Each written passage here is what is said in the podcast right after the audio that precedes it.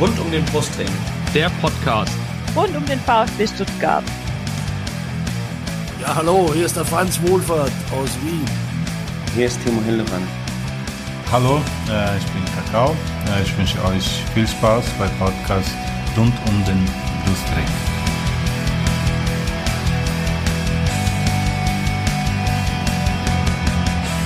Rund um den Brustring, der Podcast ist Folge 201. Ich bin der Chris und ich begrüße euch ganz recht herzlich. Wir sprechen heute über ja, den VfB wie gewohnt und zwar über zwei Heimspiele. Einmal das tolle Spiel zu Hause gegen Werder Bremen und äh, über das tolle Spiel im DFB-Pokal gegen Borussia Dortmund. Mit wir, da meine ich jetzt mich zum einen, klar, und den Yannick von rund, rund um den Brustring. Hallo Yannick. Servus Chris, guten Abend. Also aufpassen, dass hier meine Stimme nicht auch noch komplett sich überschlägt. Immerhin habe ich Stimme. Also ich habe ja gehört von manch einem, der am Mittwochabend im Stadion war, der hatte keine Stimme mehr. Ähm, wie geht's deiner Stimme? Also man hat es vielleicht gehört, ähm, es geht noch, ein wenig angeschlagen, aber auch krankheitsbedingt. Äh, auch die Erkältungswelle ist bei mir noch nicht äh, so ganz spurlos vorbeigegangen und deswegen, ja, aber es geht. Für einen Podcast reicht es heute. Für einen Podcast reicht Und um den VfB zu zweimal 2 zu 0 Siegen zu schreien oder zu, zu tragen. Einmal am 13. Bundesligaspieltag und einmal im Pokal-Achtelfinale. Gäste haben wir heute keine, das heißt, äh, Janik und ich sind unter uns. Das heißt, wir können ein ganz intimes Pläuschen halten, uns ganz, ganz Absolut, eng austauschen ja. und alle da draußen müssen halt dann jetzt auch mit unserer Meinung leben. Das ist auch ganz okay, finde ich. Fangen wir an mit ein paar aktuellen Sachen. Äh, da steht hier ganz oben äh, Girassi bei englischen Vereinen im Gespräch, unter anderem Manchester United und Newcastle. Kommt jetzt nicht so überraschend. Nee, absolut nicht. Also das ist ja in den letzten Wochen eigentlich ein Dauerthema und es kommen gefühlt jede Woche neue Vereine hinzu, ähm, wobei tatsächlich jetzt, jetzt wohl so ist, mehrere Medien berichten, dass Manchester United wohl sehr starkes Interesse auch an einem Wintertransfer hat. Wir wissen alle, es gibt wohl diese Klausel, die bewegt sich so zwischen 17 und 20 Millionen. Da habe ich jetzt auch schon in mehreren Medien unterschiedliche Summen gelesen. Aber ja, es ist, es ist klar, ne, ähm, dass er Begehrlichkeiten weckt mit seinen Leistungen, die er bringt. Und er hat es ja jetzt auch in den zwei letzten Spielen wieder gezeigt, warum, wieso, weshalb. Und gerade bei Manchester United ähm, ist da durchaus auch ein Bedarf da, weil die haben gerade auch sehr zu kämpfen. Und ja, Chris, sind wir mal gespannt, oder? Wie sich das entwickelt. Ich meine, verhindern können wir es nicht, aber ich glaube, das könnte ein heißer Winter werden in Sachen Serhu Girassi. Das definitiv, aber ich bin tatsächlich bei Girassi jetzt gerade an dem Punkt, wo ich sage, hey, wenn er wechselt, kann ich es ihm nicht verübeln. Äh, das ist äh, in, in, in, seinem Alter mit, was, 27 ist er? 27, äh, ja. Ist, ist es jetzt nochmal, äh, ja, für, für, für so einen, einen, richtig großen Vertrag nochmal eine, eine gute Nummer und das, was er hier mit angestoßen hat beim VfB, äh, dafür, dafür bin ich jetzt schon einfach dankbar. Und klar wird es mir wehtun, ähm, aber ich könnte es bei ihm tatsächlich auch irgendwo verstehen. Ja, definitiv. Also ich glaube, jeder VfB-Fan wird es ihm gönnen, weil er einfach auch sich voll und ganz in den Dienst der Mannschaft stellt. Er gibt alles und trägt natürlich maßgeblich mit dazu bei, dass es gerade aktuell beim VfB auch so gut läuft. Ich, ich habe halt noch die leise Hoffnung, dass er vielleicht sagt, okay, ich bleibe bis zum Sommer, und klar, natürlich Berater wissen wir alle, äh, die sich mit diesem Thema beschäftigen, Fußball. Wir wissen alle, wie dieses Geschäft auch läuft. Und natürlich sondieren die Berater den Markt, das ist klar. Wobei ich da eigentlich der Meinung bin, im Sommer wäre vielleicht sein Markt auch noch mal breiter und größer.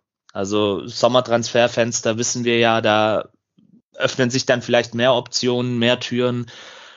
Und vielleicht kann er dann wirklich auch noch in dieser Saison was Großes schaffen. Ich meine, er ist ja im Sommer dann auch noch in einem Alter, wo er durchaus wechseln kann. Deswegen ähm, ist da so meine leise Hoffnung, dass er einfach ähm, ja mit seinem Charakter, den er ja auch hat, diese Bodenständigkeit die er ja auch ausstrahlt, ähm, dass das ihn dann letztendlich wenigstens bis zum Sommer dann hier in Stuttgart hält. Aber ja, wir wissen alle, wie das Geschäft wir ist. Sehen. Ja, wir werden, Wir werden sehen, aber sehen. ich, ich habe es auch tatsächlich noch nicht aufgegeben, weil wenn man, ich habe es glaube in der letzten Folge oder in einer der letzten Folgen auch schon mal gesagt, wenn man überlegt, ähm, Afrika Cup steht an, äh, das Genau, heißt, ja. er würde relativ spät auch erst zu dem, zu dem Team stoßen, äh, wo er sich da auch noch durchsetzen muss erstmal. Also er wird nicht da kommen und, und gesetzt sein, wie jetzt äh, hier bei uns beim VfB.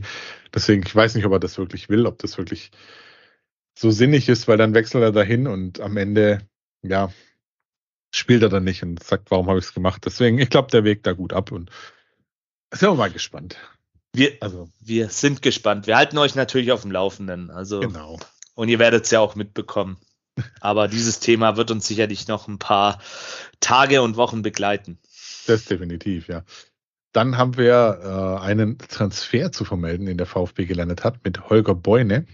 Der ist nämlich neuer Direktor Medien und Kommunikation und damit Nachfolger von Tobias Kaufmann. Der steigt ab 1. Januar wieder beim VfB ein. Er war ja schon mal da von 2006 bis 2017. Und da bin ich gespannt. Direktor Kommunikation und Medien. Hm, ob, ob der mal in, in unabhängigen Podcasts vorbeischaut.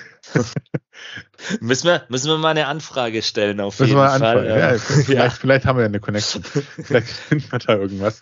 Äh, war davor jetzt in Frankfurt und hat da wohl relativ richtig gute Arbeit geleistet, so wie ich das da gehört habe. Du warst jetzt zuletzt mit Frankfurtern so ein bisschen ähm, Ja.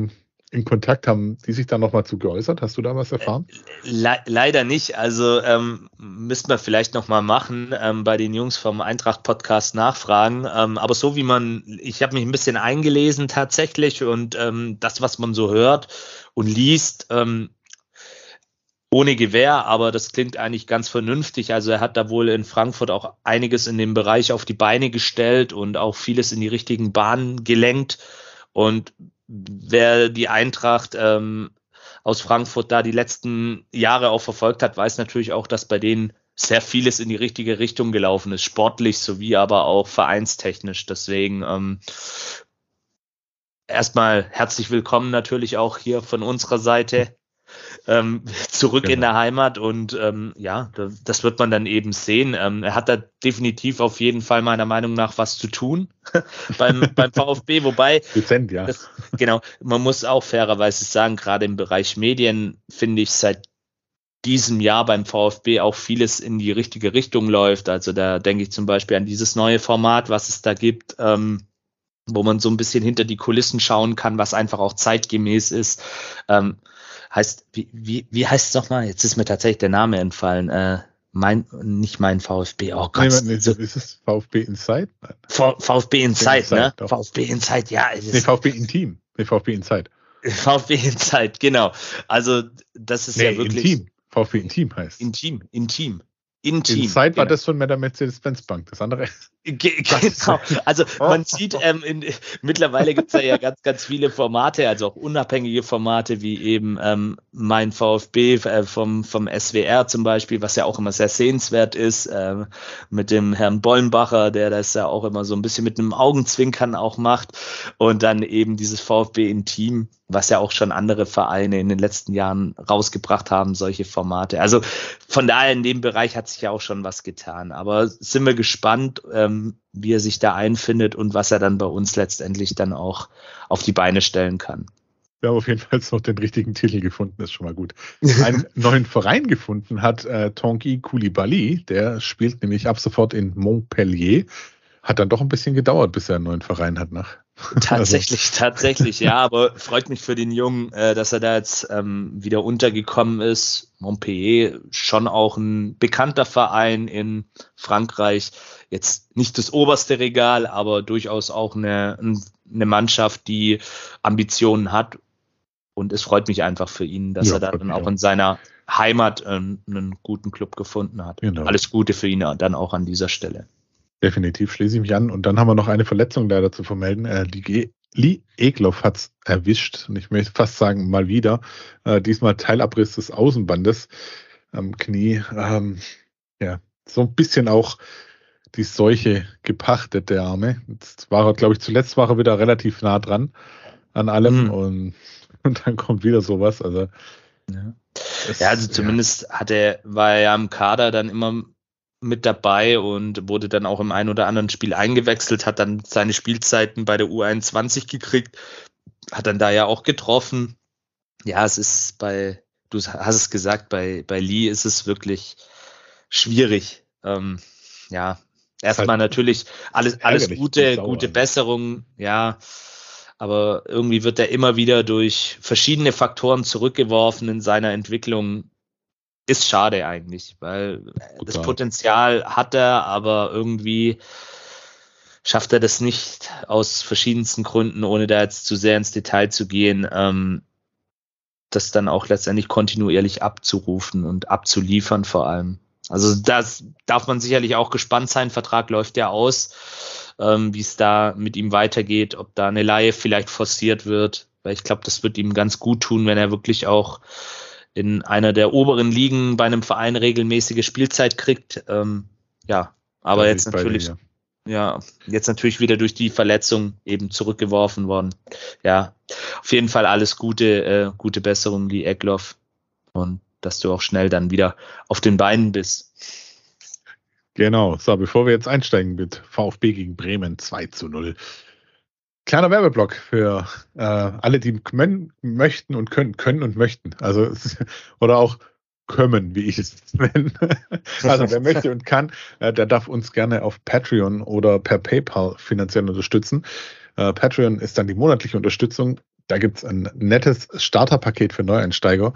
Belohnung je nach Unterstützung. Und dann nennen wir auch immer wieder welche stellvertretend für eben die uns da unterstützen. Und da wäre zum einen auf dem Karl Allgöver Level zu nennen mit mindestens 10 Dollar pro Monat der Daniel. Vielen Dank an den Daniel. Auf dem Timo Hildebrand Level mit 5 Dollar im Monat nennen wir heute den Mark. Vielen Dank, Mark. Und auf dem Kakao Level 2 Dollar pro Monat. Da haben wir einmal den Daniel, den Christian, den Vertikalpass, dann lest 1893, also lest 1893 und den Patrick. Ähm, neuer Patreon ist 12.mann.vfb. Vielen Dank dafür. dafür. Ähm, und auch an alle anderen natürlich für, für die Unterstützung. PayPal, wie gesagt, wie ihr könnt, wie ihr möchtet und jede kleine Spende hilft uns, hier die laufenden Kosten am Leben zu halten. Wir haben jetzt nicht so horrende äh, Kosten für, für, für, den, für, unsere, für unsere Homepage wie manche andere.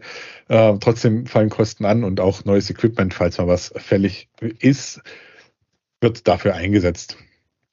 Könnt es auch das Ganze nochmal auf unserer Internetseite auch nochmal nachlesen unter rund um den Brustring.de slash support. Rund um den Brustring.de slash support. Und jetzt, Yannick, jetzt gehen wir rein. Ich will jetzt nicht sagen in die Festwoche, aber in, in, in, ähm, in schöne Tage am Wochenende. Das, der der Nord-Süd-Gipfel quasi. Danach, ja, der Nord-Süd-Gipfel. Oder Süd-Nord, wie man es auch nennen möchte. VfB Stuttgart gegen Werder Bremen. Ein 2 zu 0. Äh, blicken wir auf die Startelf vom VfB. Viererkette mit Stenzel auf rechts, Anton, Zagadou und Mittelstädt auf links. Hinten im Tor natürlich ähm, der Herr Nübel, der, glaube ich, unantastbar da hinten die Nummer 1 ist. Ja. In der Mitte haben wir dann äh, Carso und Mio.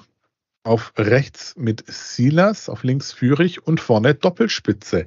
Dennis Undaff und Sehu Girassi. Zum ersten Mal, ja. Zum ersten Mal von Beginn an. Wie fandst du die Aufstellung? Ja, also zunächst einmal fand ich die Aufstellung wirklich gut, weil aktuell ist es halt auch einfach so, da gibt es wenig zu meckern, auch wenn es da mal kleinere Anpassungen gibt. Äh, du weißt eigentlich, jeder in der Mannschaft gibt sein Bestes, ruft seine Leistung gerade zurzeit ab. Ähm, und das ist einfach äh, gerade richtig, richtig gut. Und dementsprechend bin ich da dann auch ähm, klar mit der angekündigten Doppelspitze. Dachte anfangs vielleicht auch an so einen Bluff von Sebastian äh, Hoeneß, aber ist ja auch irgendwo legitim, dass man die zwei Jungs, wenn sie wirklich fit sind, dann auch zusammenbringt. Weil wenn man es ja auch spieltaktisch ähm, anguckt, sind es ja doch in den Details zwei unterschiedliche Spielertypen. Also Girassi, der klassische Mittelstürmer und eben Undaf mit seiner Rustikalität ähm, und auch natürlich mit seinem Spielwitz dann eben so als hängende Spitze. Aber ja, also ich bin da dann doch ganz positiv an die Sache rangegangen, aber natürlich hast du immer wieder, ich glaube, das kriegst du als VfB-Fan, so geht's mir zumindest irgendwie nicht aus dir raus, immer so ein bisschen Zweifel und Angst. Weil du, ja, ja, es ist, ja, es ist einfach so, gebe ich, gebe ich ja auch zu. Das sind, haben halt einfach auch die letzten Jahre ähm, da in dem Bereich ihre Spuren hinterlassen. Aber nee, war, war für mich okay. Ähm, hat mich dann auch für äh, Pascal Stenzel gefreut, dass er wieder einen Startelf-Einsatz bekommen hat. Dementsprechend bin ich da dann frohen Mutes an die Sache rangegangen. Ja, nach all der Scheiße, ne? du sagst es, ja. nee, mit Stenzel hat mich auch tatsächlich ein bisschen überrascht, aber so, wenn man es genau betrachtet, vielleicht auch eine ganz durchaus logische Wahl, ähm, um eben sehr, sehr stabil da hinten auch mal zu stehen. Und äh, Maxi Mittelstädt ist, glaube ich, gerade links definitiv gesetzt. Also ja, also der Junge äh, performt gerade richtig, richtig gut. Das ist, glaube ich, so, wenn man so die letzten Spiele anguckt, einer der Senkrechtstarter und dementsprechend voll zurecht in der Startelf. Aktuell eins der Top-Schnäppchen, die da im Sommer gemacht wurden. Ähm, prinzipiell kann man sagen, war kein Bluff von Höhnes mit, mit der Doppelspitze. Und VfB kam eigentlich ganz gut rein in das Spiel. Durch Silas war man ein Stück weit äh, gefährlicher als die Bremer. Und es, ja, Werder hat sehr, sehr gut verteidigt oder hat sehr, sehr viel verteidigt. Das ging auch ja, die ersten 16 Minuten ganz gut. Und dann kam Waldemar Anton zuerst. Oder kam zuerst, nee, es kam sogar erst Girassi, ne? Girassi scheitert an Zetterer, äh, dann Anton holt sich den Ball zurück, noch im Mittelfeld, marschiert vor und macht das, was er wirklich auch gerne machen soll, noch öfters machen soll, nach meiner Meinung. Er zieht einfach mal ab. Äh, Zetterer kann den Ball nicht wirklich festhalten und dann kommt ein Dennis Undorf angeflogen, fast schon angerutscht und stochert den Ball zum 1 zu 0 rein. Ähm, Janik, ganz ehrlich, der Undaf steht da, wo er stehen muss. Ja, richtig. Also das ist ja auch seine, seine ganz, ganz große Stärke, die er mitbringt, ähm, dass er einfach dieses Gefühl hat, dass, dass du brauchst diesen Instinkt als, als Stürmer richtig zu stehen, ähm, diese Antizipation, die er da auch in der Szene ze zeigt, einfach richtig gut, auch wenn er da natürlich nicht mehr viel machen muss, also er, er wirft sich dann da quasi in diesen Ball so ein bisschen rein und stochert den dann über die Linie. Aber ja, das ist das, was einen guten Stürmer dann auch am Ende des Tages ausmacht. Und klar, etc. aus Bremer Sicht muss vielleicht versuchen, den Ball anders ähm, abzuwehren, aber ja, das war dann auch einfach richtig gut ähm, ja, antizipiert von Dennis Undaff und dann auch zu dem Zeitpunkt durchaus verdient, diese 1-0-Führung. Das absolut. Es ging nämlich auch dann munter noch weiter nach dem 1 zu 0. Ähm, da hat nämlich einmal Friedel noch einen Schuss von Silas abgefälscht. Dann trifft Girassi aus Abseitsposition in der 21. Minute. Äh, Silas eigentlich bis dahin gut ins Spiel reingekommen, außer beim Abschluss. Da könnte man sagen ausbaufähig, aber das kennen wir von Silas. Ja. Und Werder wirkte dann schon ein wenig überrollt. Ja, absolut. Also ähm, vielleicht noch zu Silas, äh, das ist einfach, glaube ich, so die große Schwäche immer noch bei ihm, das ist dieser Abschluss. Auch wenn Wobei, er, da, da wenn, möchte ich dir kurz gleich widersprechen, yeah. weil ähm, da kommen wir aber demnächst noch drauf, da geht es um ein Tor gegen Dortmund. Ja, ja, ich weiß, ich weiß, ich weiß. Aber wenn du es jetzt mit den anderen Offensivleuten vergleichst, ja, hat er da einfach ein bisschen, ja, eine, eine kleine Schwäche, eine kleine Schwäche in Anführungsstrichen. Ähm, ich meine, wir müssen das Ganze ja auch ein bisschen objektiv hier betrachten, deswegen, nee, ähm, absolut, die Bremer haben nach dem 1-0 äh, wirklich überrumpelt gewirkt. Das ist dann natürlich auch so, das kennen wir auch, wenn du da im unteren Drittel der Tabelle bist und ähm, spielst dann gegen einen Gegner, der aktuell einen Lauf hat dann und der, der dann auch noch in Führung geht, auswärts, ähm, jetzt aus Bremer Sicht gesprochen, ist es natürlich richtig, richtig schwer dann auch. Und ähm, auch, auch hier ähm, zeigt, dann, zeigt sich dann auch, wenn ähm, das Ganze dann ja auch aberkannt worden ist, die große Stärke des VfB Stuttgart in, in dieser Saison 23, 24, nämlich dieses Nicht-Aufgeben, immer weitermachen. Das hat man beim ersten Tor schon gesehen, nachdem Girassi an Zetterer gescheitert ist, gleich nachgerückt, gleich nachgepresst und dann eben dieses 1-0 auch so ein bisschen erzwungen und hier dann eben auch ähm, im Spielfluss geblieben, weiter den Matchplan verfolgt, weiter nach vorne gespielt, offensiv ähm, Gas gegeben und das ist, glaub, auch, ja, oder nee, das, das, das ist einfach so. Das ist einer der Hauptgründe, warum es auch aktuell so gut läuft. Das hat ein, ein Kumpel von mir das sehr schön beschrieben. Der ist jetzt nicht ähm, VfB-Fan, der ist tatsächlich Augsburg-Fan. Und der hat gemeint, es ist unglaublich, wie diese Mannschaft einfach immer weitermacht, wie die mhm. immer weiter marschieren. Das ist. Äh. Aber, aber auch hier muss man, wenn ich da kurz einkrätschen darf, ja. das hat man schon letzte Saison im letzten Drittel gesehen der Saison. Ja. Also, wenn ich da an dieses 3-3 gegen eben Borus Borussia Dortmund denke, also da hat man gesehen, dass grundsätzlich diese, ja, jetzt sage ich wieder das böse Wort, äh, Mentalität und dieser Wille in der Mannschaft da ist. Ja. Und jetzt münzen sie es, münzen sie es einfach auch um in Tore und das passt einfach aktuell. Genau, also sie könnten das auch öfters ummünzen in Tore, aber ähm, Chancenverwertung ist eher trotz Dominanz nicht so die Stärke des VfBs ja. aktuell. War auch jetzt wieder in den letzten Spielen in den Interviews mit gewissen, gewissen Stürmern, ähm, die vielleicht ja. bald Nationalspieler sind, äh, auch zu hören, die dann meinten, ja, da müssen wir dringend, dringend dran arbeiten. Äh, 35. Minute, dann gab es den ersten Schuss der Bremer auf das VfB-Tor. Borés Schuss wird allerdings geblockt. Und da ist jetzt die große Frage, die wir wahrscheinlich eher schlecht beantworten können, aber hat Werder Bremen ein Offensivproblem? Jetzt haben wir keinen Niklas Füllkrug mehr, schon eine ganze Weile nicht mehr. Ähm, ja, hm. also wenn, ich verfolge jetzt Werder Bremen nicht regelmäßig, aber wenn ich mir das jetzt so angeguckt habe, ich war ja im Stadion am vergangenen Samstag, ja, definitiv so ein Spieler wie Füllkrug hat natürlich in der letzten Saison wichtige Tore gemacht. Wir wissen gerade selber, wir profitieren gerade selber als VfB Stuttgart von einem guten Stürmer. Also von daher sicherlich ähm, hat Bremen da ein gewisses Defizit auch, würde ich jetzt mal sagen, aus der Ferne betrachtet. Wobei sie haben mit Marvin Duksche eigentlich einen aktuellen deutschen Nationalspieler davon. Ja, aber der war ja auch, wenn, wenn ich das mal vorgreifen darf, in dem Spiel relativ blass. Also ja, der, ich, ich, ich habe ehrlicherweise den nicht wirklich in Erinnerung, was dieses Spiel jetzt angeht. Also ich kann mich nicht erinnern, dass der eine Offensivaktion hatte, die irgendwie in irgendeiner Art und Weise gefährlich wurde.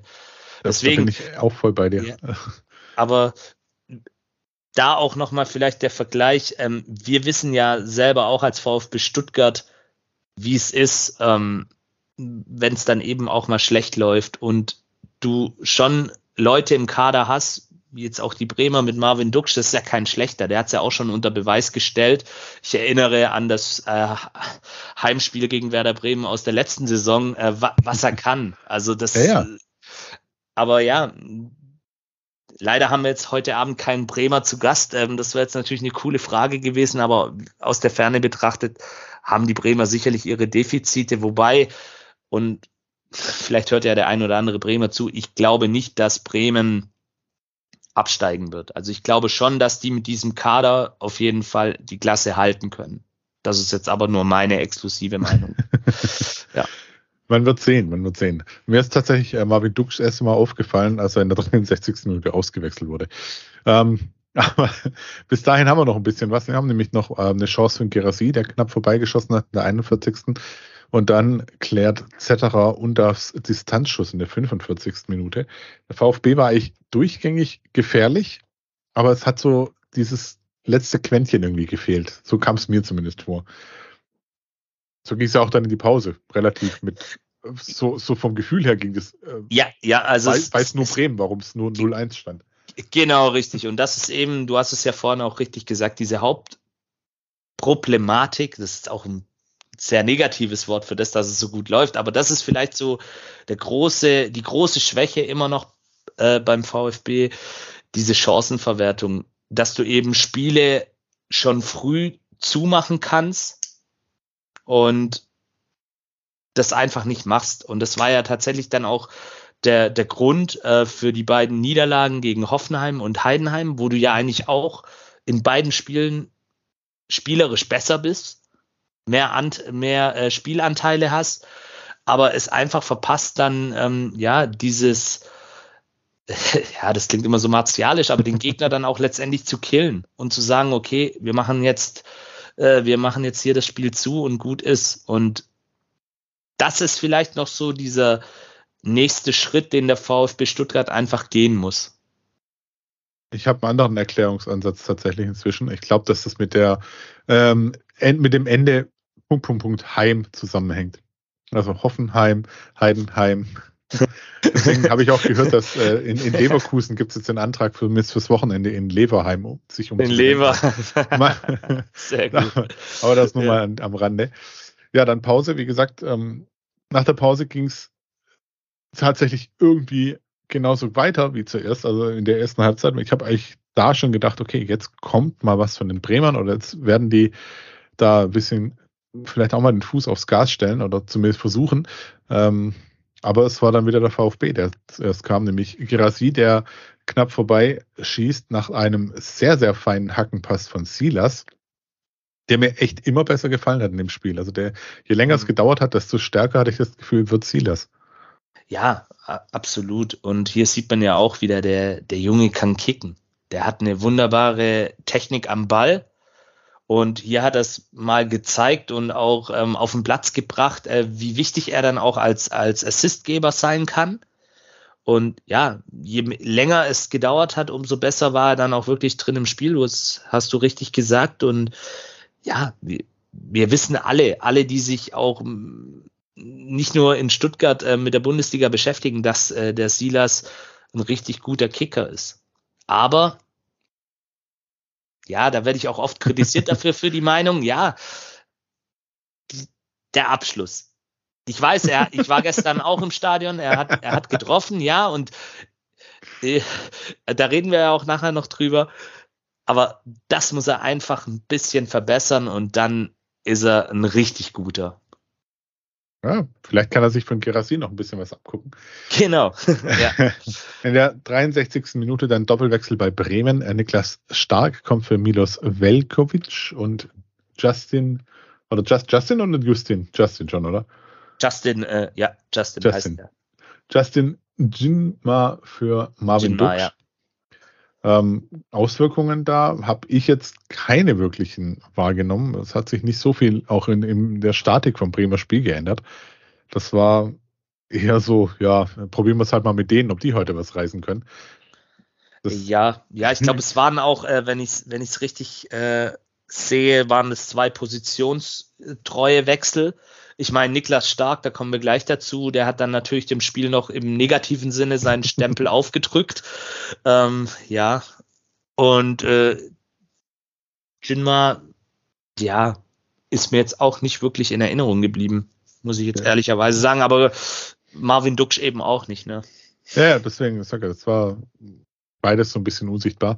Der VfB wechselt acht Minuten später dann auch. Äh, Wagnermann kommt für Mittelstädt und Angelo Stiller, der ja weichen musste, mehr oder weniger, aber der war auch wohl angeschlagen.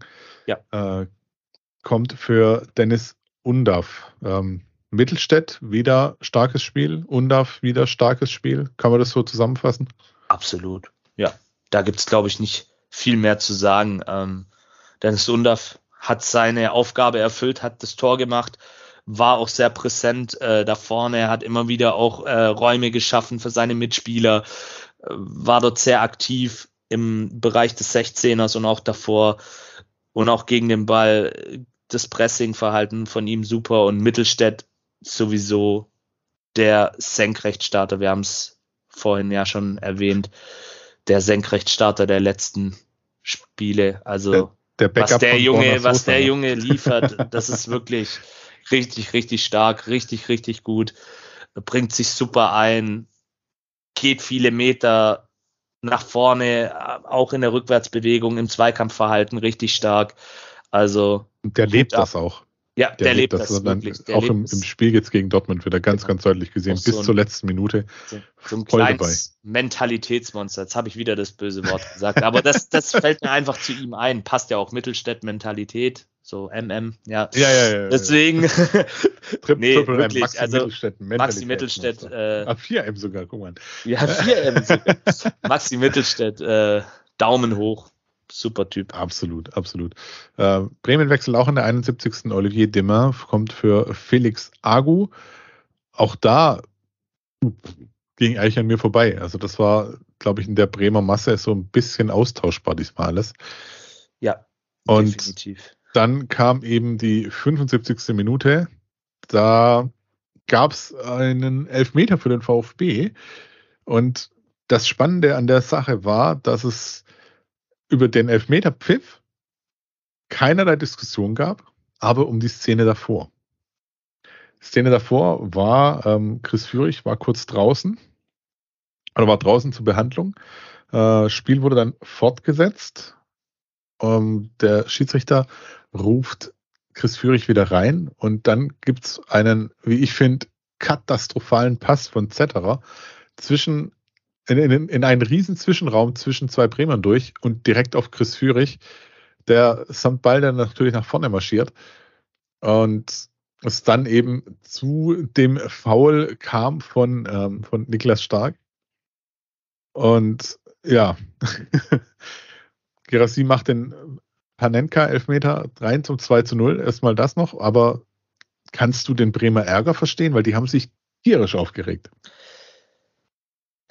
Hm, wie sage ich das jetzt? ähm, ich kann natürlich verstehen, dass Bremen in der aktuellen Gesamtsituation frustriert ist und natürlich dann auch nach Gründen sucht, warum das nicht lief. Aber ähm, speziell jetzt auf diese Szene ähm, fokussiert, muss ich sagen, verstehe ich das, die Argumentation nicht, weil ähm, es ist nun mal die Regel. Wir sind im Profifußball und dementsprechend ähm, sollten die Spieler und auch die Verantwortlichen diese Regelung kennen. Und ich verstehe auch die Argumentation nicht. Ähm, Zetterer hat ja dann im Interview nach dem Spiel klar auch hier, ich will ihn da jetzt nicht in Schutz nehmen, aber das sind natürlich dann auch kurz nach ähm, Abpfiff Emotionen im Spiel wahrscheinlich, wenn er jetzt ein paar Tage später drauf guckt, sieht er das auch ein bisschen äh, sachlicher, die ganze Sache. Das kann ich jetzt nicht sagen, aber könnte ich mir gut vorstellen. Die Argumentation verstehe ich nicht so ganz. Ähm, wie gesagt, die Regelung gibt's, die Regel ist konform. Ähm, der Unparteiische hat es ja dann auch noch nach dem Spiel erläutert und erklärt. Und dann muss er halt, wenn er den Abstoß ausführt, ja, Jetzt werden natürlich Leute sagen, die aktiv Fußball spielen, ja, da gucke ich nicht nochmal hoch.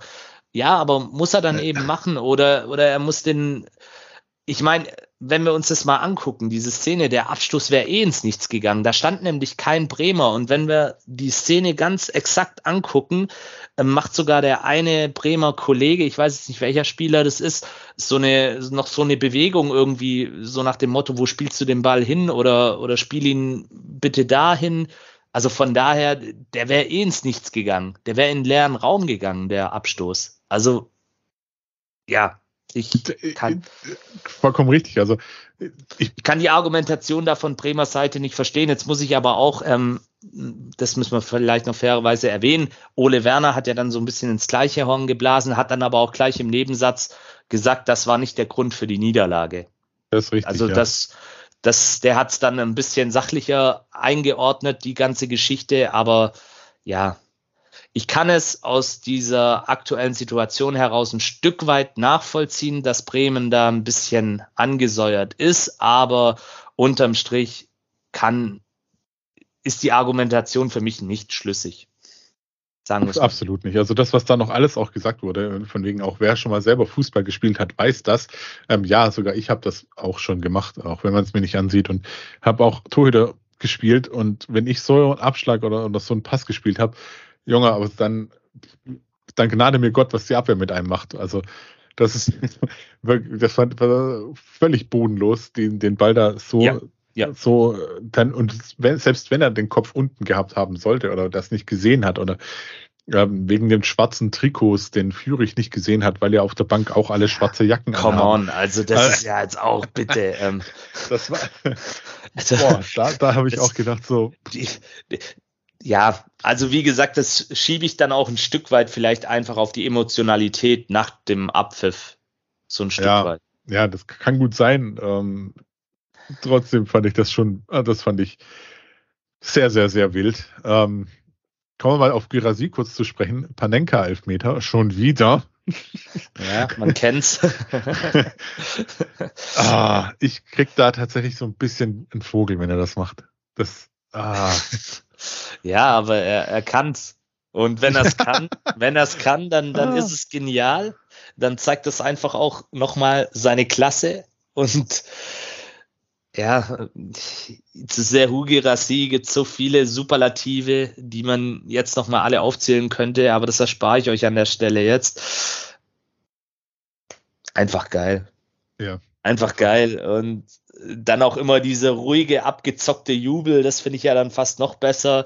So wie als wenn gar nichts wäre, wie wenn das das Einfachste auf der Welt wäre, da äh, in der Bundesliga, in der, wie vielten Minute war es? 77. Minute, äh, den Elver da so locker flockig reinzumachen, weil der war ja auch wichtig, ähm, auch für den Spielverlauf, äh, weil wenn der nicht reingeht, dann holst du eben vielleicht Werder Bremen nochmal zurück ins Spiel. Ja. Und Komplett. Kennen wir ja auch ich kann, aus. Ich kann mich daran erinnern, dass aus solchen Situationen dann der Elfmeter verschossen wird und dann in dem Konter. Richtig. Richtig, genau. Also deswegen. Hashtag VfB sein. Ähm, genial, genial einfach. Absoluter Knaller. Und wie du es auch sagst, dieses, dieses ähm, dann nicht so übermäßige Jubeln und alles, sondern einfach, es ist so, ja Leute, ich bin hier, ich mache hier meinen Job. Das so. Richtig, pragmatisch, Job, Job praktisch, gut. ja, genau. Äh, 79. Minute dann äh, geht Silas raus, für den kommt Jong und Fürich geht raus für Leveling. Ähm, eigentlich ja, beide mit einem sehr, sehr soliden Spiel. Silas, wie gesagt, fand ich, kam immer, immer stärker rein. Dem hätte ich da schon wirklich ein Tor auch gegönnt. Und ja, von, von Werder kam bisschen dann noch was in der Schlussphase.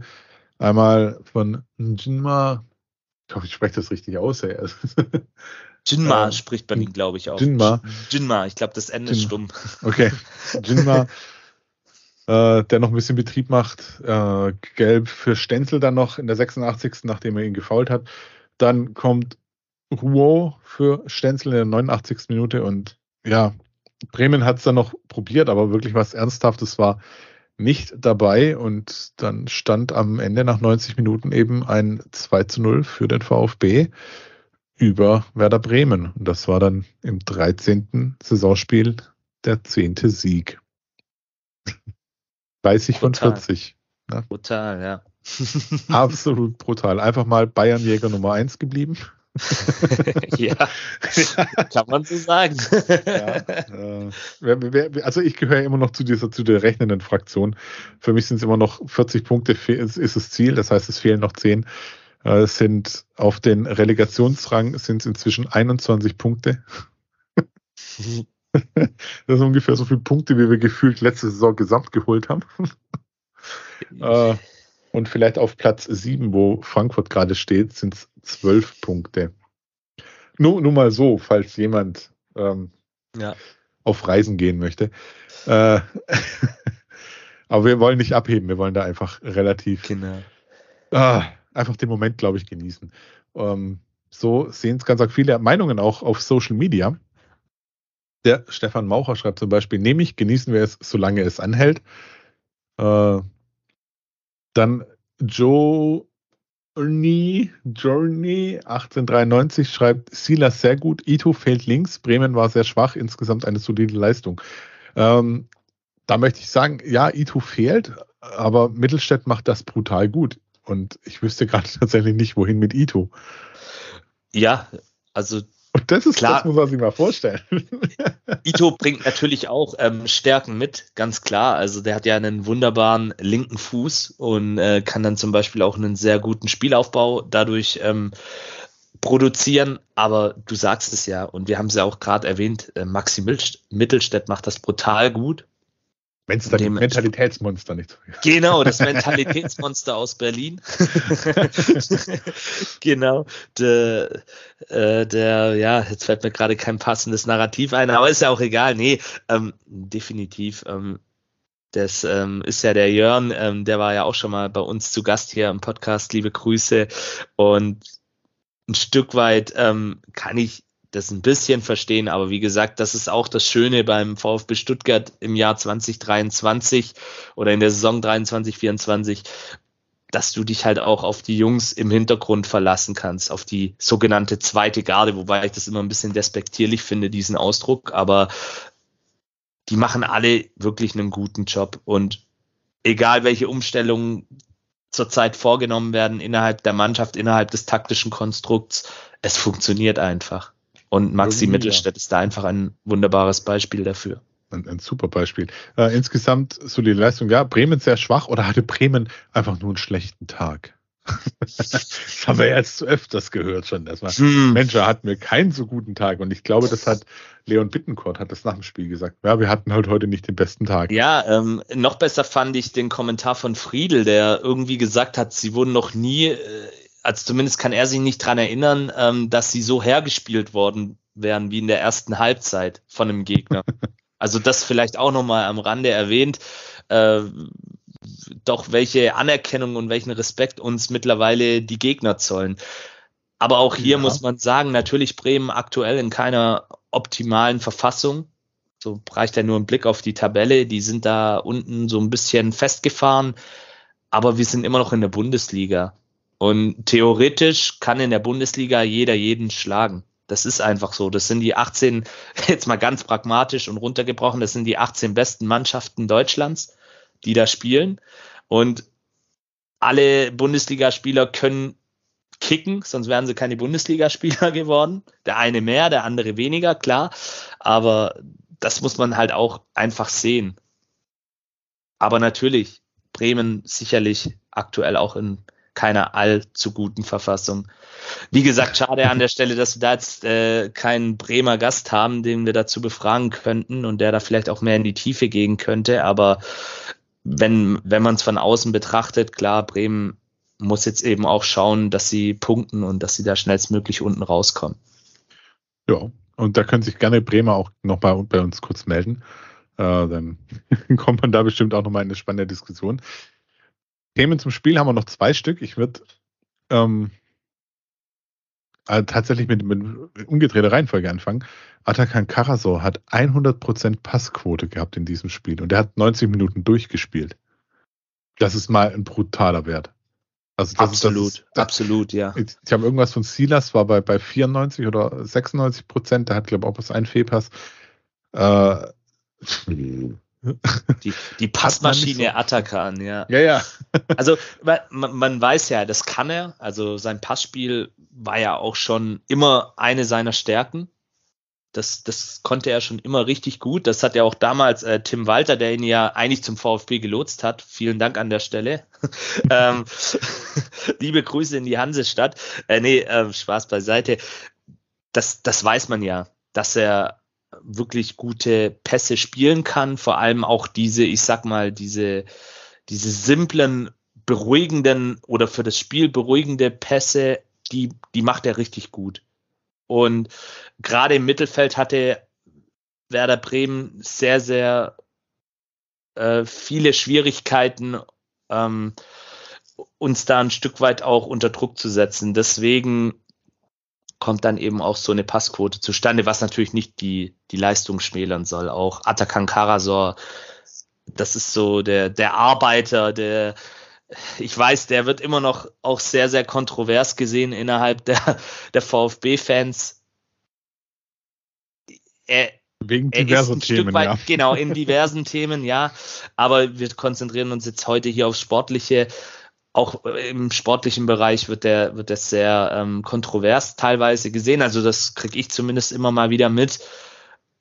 Aber man muss einfach das so sehen, was er für ein Spielertyp ist. Er ist dieser klassische Abräumer vor der Abwehr und seinen Job macht er wie ein Maxi Mittelstädt, wie ein Dennis Undaff, den macht er einfach richtig gut. Und sein Job ist einfach da vor der Abwehr abzuräumen, ähm, die, die Gegner ein Stück weit auch unter Druck zu setzen, ähm, eben dann auch das Spiel zu beruhigen in bestimmten Phasen, auch mal vielleicht einen, einen öffnenden kurzen Pass zu spielen.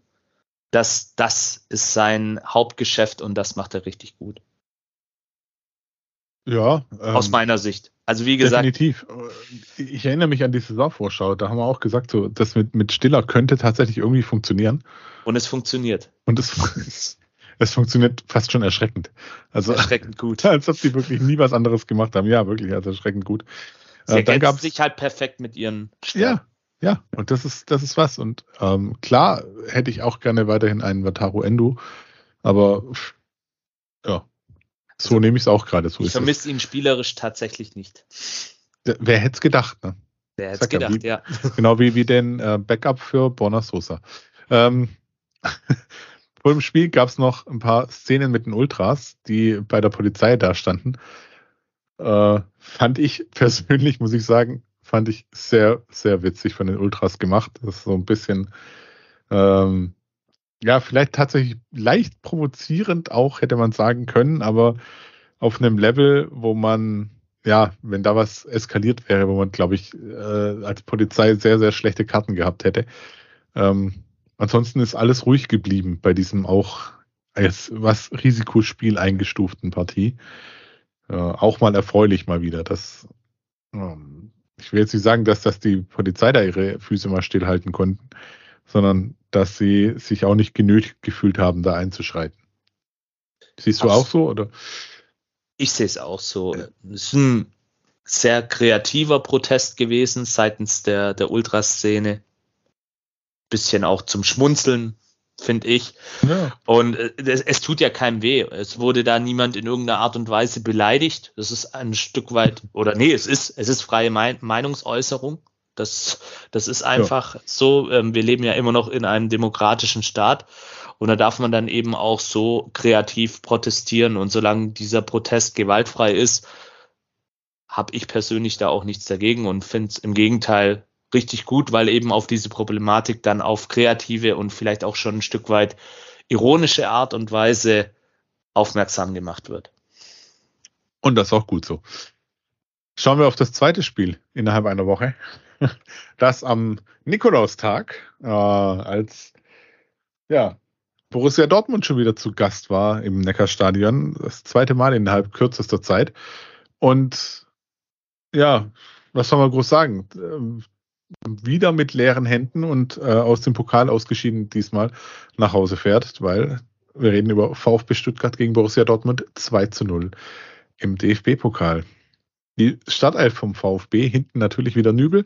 Dann die Viererkette, diesmal nicht mit Stenzel auf rechts, sondern Wagnumann hat sein Comeback in der Startelf gefeiert. In der Mitte Anton als unser Captain hier und Sagadu auf links, Mentalitätsmonster Maxi Mittelschwett.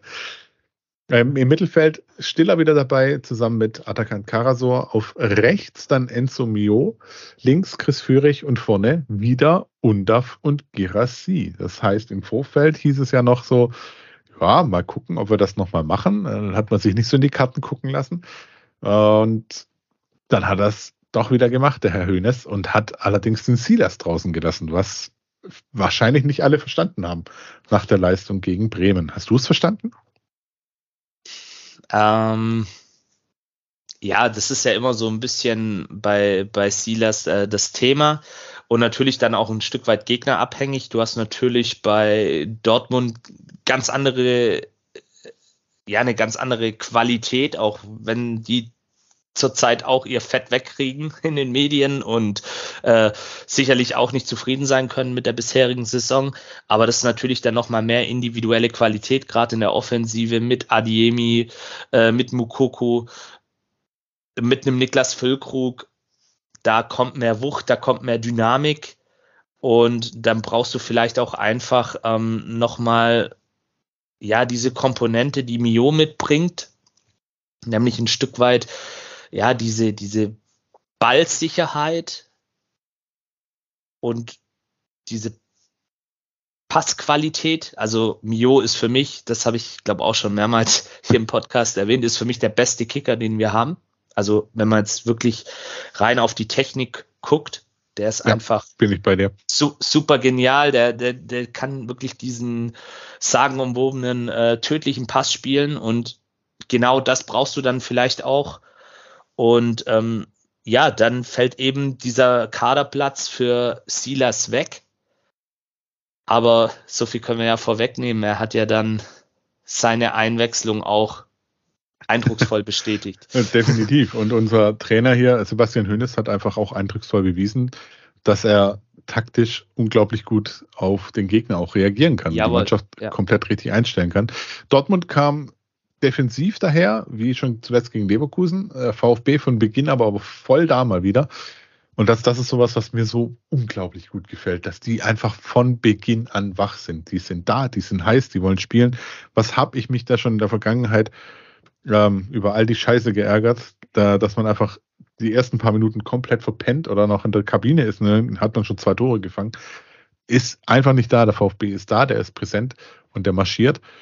Ähm, voll da, aber noch ein bisschen zu ungenau. Und ja, das probate Mittel von Dortmund waren am Anfang lange Bälle nach vorne, hinten immer mal wieder ein bisschen mit Ungenauigkeiten. Die haben wir dann auch äh, mit Fünferkette gespielt. Und die langen Bälle waren für den VfB eigentlich überhaupt kein Problem. Und dann kam die 20. Minute. Da kam nämlich Sabitzer mal daher und schießt aus 16 Metern den Ball an die Latte. Das war so ein bisschen so, ähm, okay, kenne ich irgendwoher diesen Spielverlauf, dass äh, die Hallo Wacherlebnis. die anderen irgendwie so ein bisschen ein Tor macht. Ähm, Sabitzer, der hat so ein bisschen mit den Stuttgarter Torgestänge, der hat äh, im Ligaspiel ja gegen den Posten geschossen. Jetzt eher oben auf die Latte, aber war schon so ein bisschen, ja, so aufpassen, es wird kein Selbstläufer. Genau, du sagst es richtig. Es ist immer noch Borussia Dortmund und da ist eine gewisse Qualität im Kader vorhanden, auch wenn äh, sicherlich der ein oder andere Dortmunder das zurzeit anders sieht. Aber aus meiner Sicht, ich meine, an Marcel Sabitzer, der spielt seit Jahren in der Bundesliga auf einem hohen Niveau, auch wenn er bei, äh, bei Bayern damals, äh, ja, wie so viele Spieler vor ihm, sich keinen Gefallen getan hat, äh, dorthin zu wechseln, aber ist ein anderes Thema. Der hat eine gewisse Qualität, der hat eine gute Schusstechnik und dessen müssen wir uns auch im Klaren sein. So ein Tor kann natürlich dann auch so ein Spielverlauf ein Stück weit auf den Kopf stellen. Zum Glück ist es dann auch gut gegangen. Das ist dann vielleicht auch ja dieses dieses Glück, was du dir erarbeitet hast in der letzten Zeit mit diesen überragenden Leistungen. Das ist dann halt auch einfach so. Aber ja, es war, glaube ich, für alle Beteiligten im Stadion, egal ob Fans, Verantwortliche und natürlich auch für die Spieler so ein Stück weit ein Hallo-Wach-Erlebnis. Hey, aufpassen. Die Dortmunder können immer gefährlich äh, zum Abschluss kommen. Genau, das war dieses Zeichen von wegen, hey, so egal wie gut ihr spielt, mh, hm, wach bleiben. Unbedingt wach bleiben. Äh, Gregor Kobel, der ja im Ligaspiel der mit Abstand beste Dortmunder war, und ich kann es, glaube ich, vorne wegnehmen, an diesem Abend auch, äh, pariert dann in der 24. Minute ein Kopfball von Dennis Undaff, der VfB, mit sehr, sehr viel Flanken unterwegs. Das war auch mal ein bisschen anders und ja, manchen, manchen Szenen fand ich es auch noch ein bisschen verspielt, was beim VfB kam. Da war vielleicht ein Pass manchmal zu viel drin. Dann in der 25. Minute musste Dortmund wechseln. Da musste Mukoko verletzt raus, für den kam Füllkrug rein. War das ein Vorteil für den VfB? Oh, Niklas Füllkrug, ähm, da habe ich erstmal geschluckt, wo der reinkam, weil das ist eben genau so, so ein Spielertyp, äh, der jeder Mannschaft wehtun kann. Also das habe ich dann eher so ein bisschen als Nachteil gesehen, weil Mukoko äh, war bis zu seiner Auswechslung eigentlich relativ unauffällig, hatte zwei, drei Ballaktionen, die aber nicht wirklich glücklich gelaufen sind für ihn. Und äh, Niklas Füllkrug ist dann halt auch so ein Spieler, ja, der ist erfahren, der weiß, wo er stehen muss. Hat er ja auch im Bundesligaspiel gezeigt. Aus dem Nichts ist er halt da. Ähnlich wie bei uns äh, oder beim VfB dann Dennis Undaff. Ähm, das, ja, also das, ich glaube, da schluckt jeder Gegner, wenn, wenn Niklas Füllkrug ähm, plötzlich auf dem Platz steht. Ähm, schon ein Stück weit, ja. Zumindest in der Bundesliga. Ähm, VfB mit sehr, sehr viel Ballbesitz in, auch in der ersten Halbzeit und wirklich sehr, sehr ballsicher. Dortmund nicht wirklich gefährlich. Und der VfB, wie es gerade auch schon gesagt hat, spielt ab und zu mal den einen Pass einfach auch zu viel. Äh, Duell auf Augenhöhe würde ich tatsächlich fast nicht sagen, weil es war, ja, es war schon so, der VfB hat Dortmund ganz gewaltig die Stirn geboten und Dortmund hat das nicht so ganz gepasst, auch weil der VfB sehr hoch gepresst hat, aber leider die Fehler der Dortmunder, die dann erzwungen wurden, leider nicht nutzen konnte und so stand es zur Pause 0 zu 0. Wie war denn die Stimmung im Stadion? Wie war die Stimmung bei dir, Janik? Äh, ja, die, also die Stimmung im Stadion war wie eigentlich immer richtig gut, wie ich fand. Ähm, es war, ja, du merkst halt, die, die Leute haben wieder richtig Spaß, einfach in, ins Neckarstadion zu pilgern. Und aber es hat sich dann so ein bisschen natürlich wieder gemischt mit dieser, mit dieser Angst, mit dieser Befürchtung, oh, jetzt haben wir so gut gespielt und hätten doch eigentlich die Fehler der Dortmunder nutzen können und jetzt steht's 0-0 und jetzt kann es sein, die kommen anders aus der Kabine, weil auch hier, wenn man jetzt zum Beispiel die Champions League-Saison der Dortmunder anguckt, da sind die in der Todesgruppe mal kurz Gruppensieger geworden und haben im altehrwürdigen, legendären San Siro gewonnen gegen Milan. Also das ist noch gar nicht so lang her. Und das ist die gleiche Mannschaft gewesen, die da am gestrigen Tage auf dem Rasen stand. Deswegen, ja, es hat sich so ein bisschen gemischt.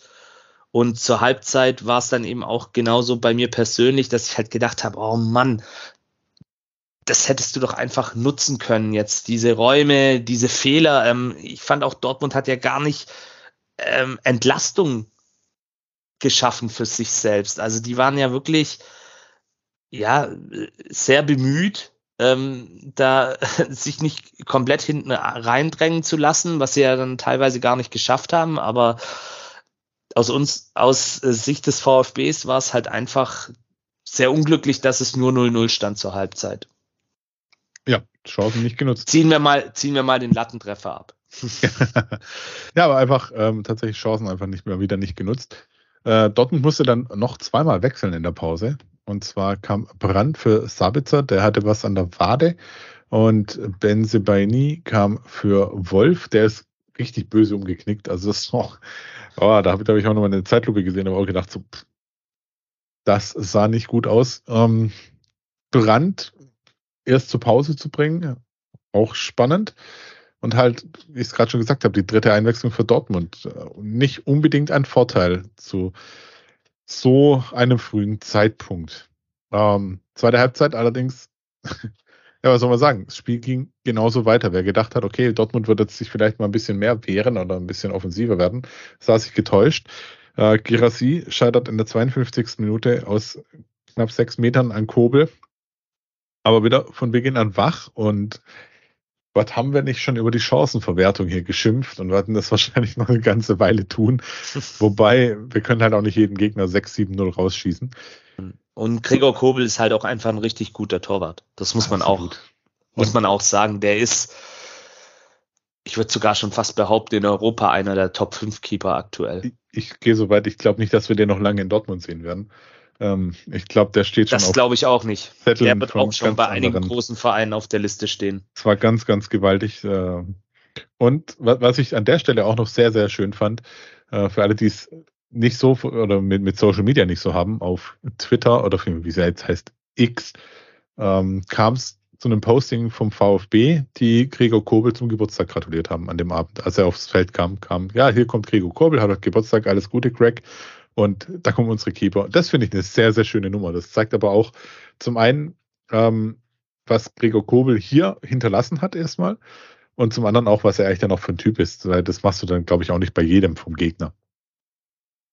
Ja, du sagst es ja. Er hat hier seine Eindrücke hinterlassen und man hat ja schon damals gesehen, dass der wirklich für Höheres bestimmt ist und dass der auf jeden Fall mal bei einem Top-Club definitiv im Tor stehen kann. Und das bestätigt er ja aktuell. Also bei einem weiteren Top-Club. Bei einem weiteren Top-Club, äh, nee, bei seinem dritten Top-Club. Nein, ähm, das muss man ja einfach äh, sehen. Äh, der ist damals als ganz junger Keeper zu uns gekommen, zum VfB, und hat da dann eben auch schon gezeigt, was in ihm steckt. War seine erste Profistation, sicherlich für ihn auch sehr prägend auf seinem Karriereweg. Und wie schon gesagt, der wird nochmal einen großen Wechsel in seiner Karriere, Karriere vollziehen. Da bin ich absolut überzeugt davon. Ob es mhm. dann an die Sebener Straße ist oder. Nein, das glaube ich tatsächlich Ausland. nicht. Also ich glaube, dass der nach, ja, nach, Spanien oder England geht. Als ja, also sind wir mal gespannt, aber wie gesagt, ist einer, einer der besten Keeper aktuell. Auf jeden Fall. Also in der Bundesliga das mit wirklich auf jeden Fall ähm, zusammen mit einem Nübel. Was soll ich auch sonst sagen? Ähm, ging munter weiter mit dem VfB, fast schon im Zwei-Minuten-Takt, weil zwei Minuten später gab es dann diesen Moment, dass äh, der Großteil des Stadions mal wieder in völliger äh, Ekstase war, weil mal wieder girassiert wurde, das 1 zu 0 durch Sehu Girassi, man ist fast geneigt zu sagen, durch wen denn auch sonst. Ähm, eingeleitet, wenn ich es noch richtig im Kopf habe, durch äh, das Mentalitätsmonster Maxi Mittelstädt. Wenn wir es oft genug sagen, glaubt es irgendwann jeder noch. der ähm, bringt den Ball an Mio und was der dann mit dem Ball macht und wie der äh, Girassi in Szene setzt, war einfach nur ein kurzer Wackler und einfach durchstecken, Ball durchstecken und, und Dortmund schaut mehr oder weniger nur zu. Girassi tunnelt dann noch Kobel und es steht hochverdient 1 zu 0 für den VfB. Und das muss man sagen, in dem Pokalspiel gegen niemand anderen als Borussia Dortmund. Ja. Wahnsinn-Szene. Du, du hast es eigentlich schon auf den Punkt gebracht. Da muss man jetzt auch nicht mehr viel ergänzen. Weltklasse-Vorbereitung von Enzo Mio. Und ja, auch hier, was, was willst du noch über den Jungen, über den anderen Jungen sagen, äh, über Girassi? Es ist halt, ja, der, der, der, hat halt den Killerinstinkt. Das ist, der, ich habe dann äh, nachher in der Zusammenfassung auch gesehen, äh, Kobel guckt ihm dann noch so ein bisschen hinterher. Ähm, wahrscheinlich hat er sich auch einfach nur gedacht, ja gut, da, da kann ich dann auch nicht mehr viel machen. Ist natürlich immer bitter, wenn man getunnelt wird. Aber ja. Es, das war wunderbar. einfach, ja, einfach, einfach, einfach komplett wunderbar.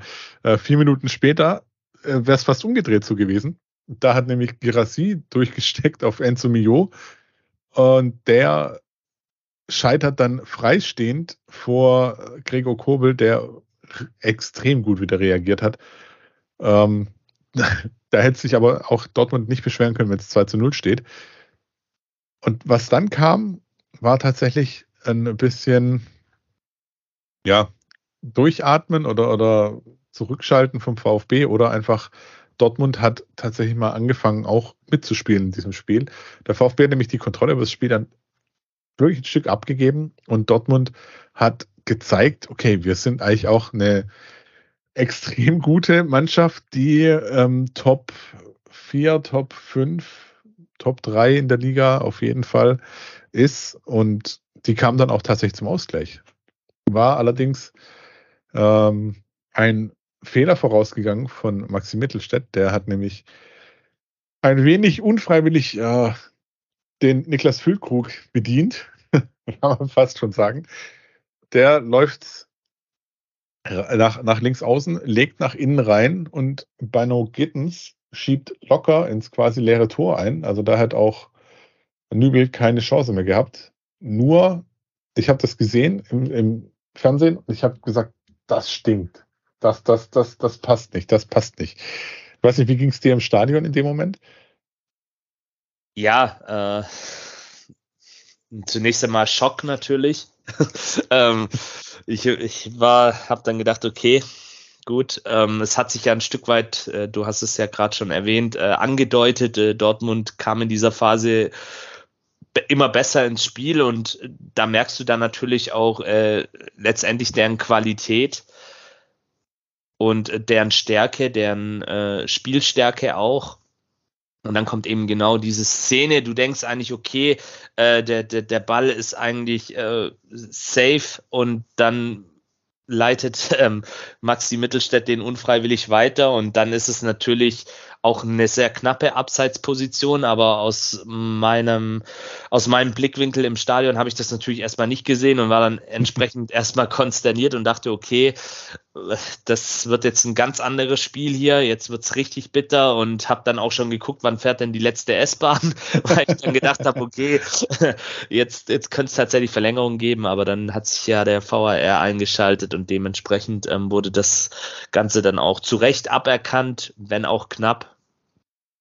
Ja, aber Abseits in dem Fall hat Abseits. Ne? Genau, es ist, es ist Abseits und ja, ich glaube, Maxim Mittelstädt äh, weiß da schon, was er da auch falsch macht. Ist natürlich auch ein bisschen unglücklich, wie er den da an den Fuß dann auch kriegt und der dann auch exakt auf äh, Niklas äh, Füllkrug weitergeleitet wird und ja, war dann auch wieder so ein Stück weit das Glück auf der Seite des VfBs und dementsprechend ja, das kommt tatsächlich gerade auch noch dazu. Ne? Ist es, ist es dann, das darf man vielleicht nicht unerwähnt lassen, ist es dann sicherlich glücklich, aber auch unterm Strich äh, verdient, ja, verdient in Anführungsstrichen. Ja, also muss ja auch dazu sagen, der äh, VAR kam ja oder kommt ja erst jetzt im Achtelfinale wirklich auch zum Einsatz. Also war genau rechtzeitig, dass es zum Einsatz kommt. Und wir haben ja nie am VAR gezweifelt. Also Nee, niemals, niemals. Keiner von uns hat niemals am VR gezeigt. also Tor wird zurückgenommen, wegen eben Abseits. Dann in der 64. Minute gibt es Gelb für Waldemar Anton äh, und für Benze Baini, dann in der 68. Minute. Prinzipiell bis dahin, 64. Minute, mal deine Meinung zu Waldemar Anton? Ja, Waldi ist schon seit eineinhalb, zwei Jahren für mich so eine Konstante beim VfB Stuttgart enorm wichtig. Wird gefühlt auch von Spiel zu Spiel besser, souveräner, wobei er das eigentlich schon eigentlich seit letzter Saison auch ist und völlig zu Recht auch Kapitän geworden ist als Nachfolger von Wataru Endo.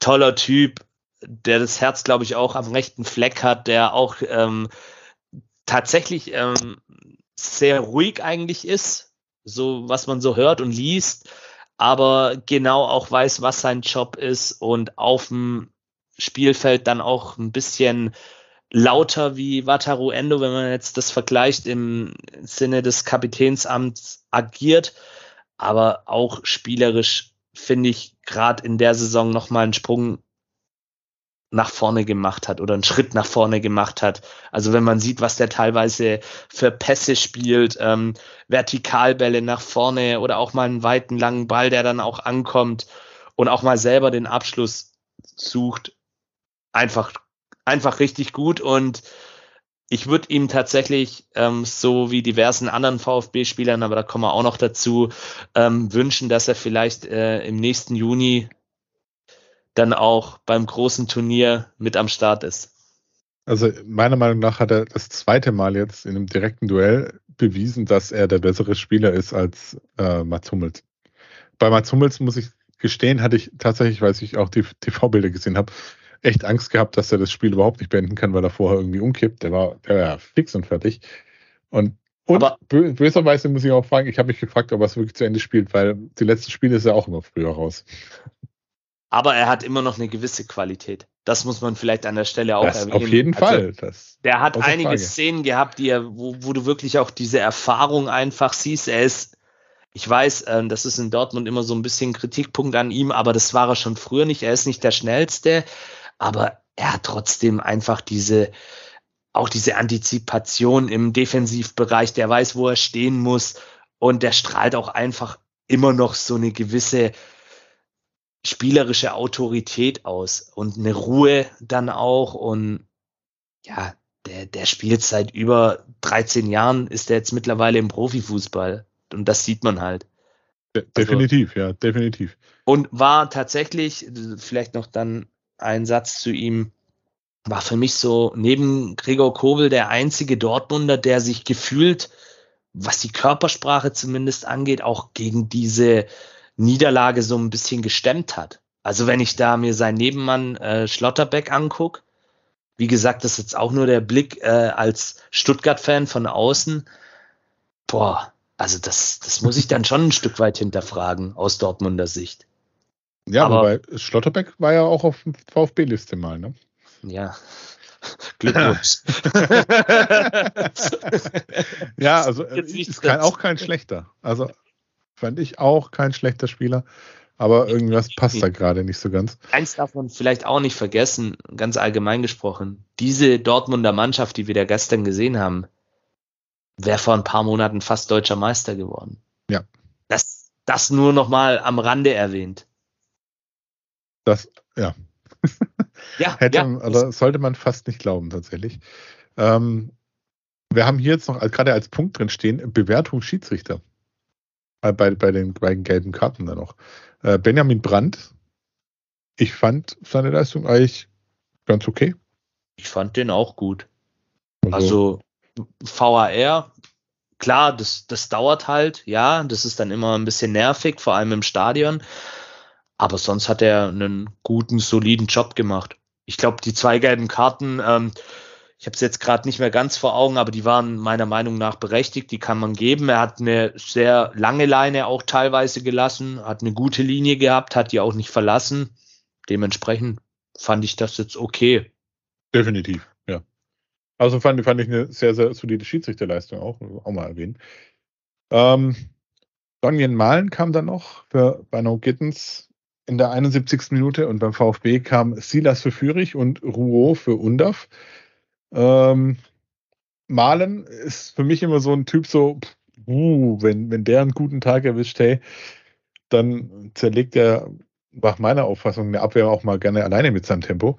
Und Chris Führig war ziemlich angefressen, als er raus ist. Also, der hat dann ein bisschen, bisschen von Christian Gentner, hat ihn dann, glaube ich, ein bisschen auch beruhigen können. Äh, aber warum war der Chris Führig so sauer? Naja, ich kann mir, ich kann mir vorstellen, dass er einfach nicht mit der Auswechslung zu dem Zeitpunkt ähm, einverstanden war. Ich finde das ja auch tatsächlich, ähm, ich hab's, das habe ich dann wiederum von äh, meinem Platz im Stadion aus sehen können, ähm, da, weil ich gucke da tatsächlich so ein bisschen frontal auf die Bank. Und äh, dementsprechend, ich finde es ja immer gut, wenn, wenn die Jungs ehrgeizig sind und ich glaube auch, dass an Sebastian Hoeneß diese Reaktion gut einordnen kann. Also kann ich mir auf jeden Fall vorstellen. Äh, Chris Führig ist halt auch eben so ein Typ, der ist sehr ehrgeizig, der hat einen sehr starken Willen, hat sich natürlich auch wunderbar entwickelt beim VfB, will natürlich jetzt auch spielen, auch im Hinblick auf die EM. Der war, hatte ja schon das Vergnügen, ähm, da ein bisschen diese Nationalmannschaftsluft zu schnuppern.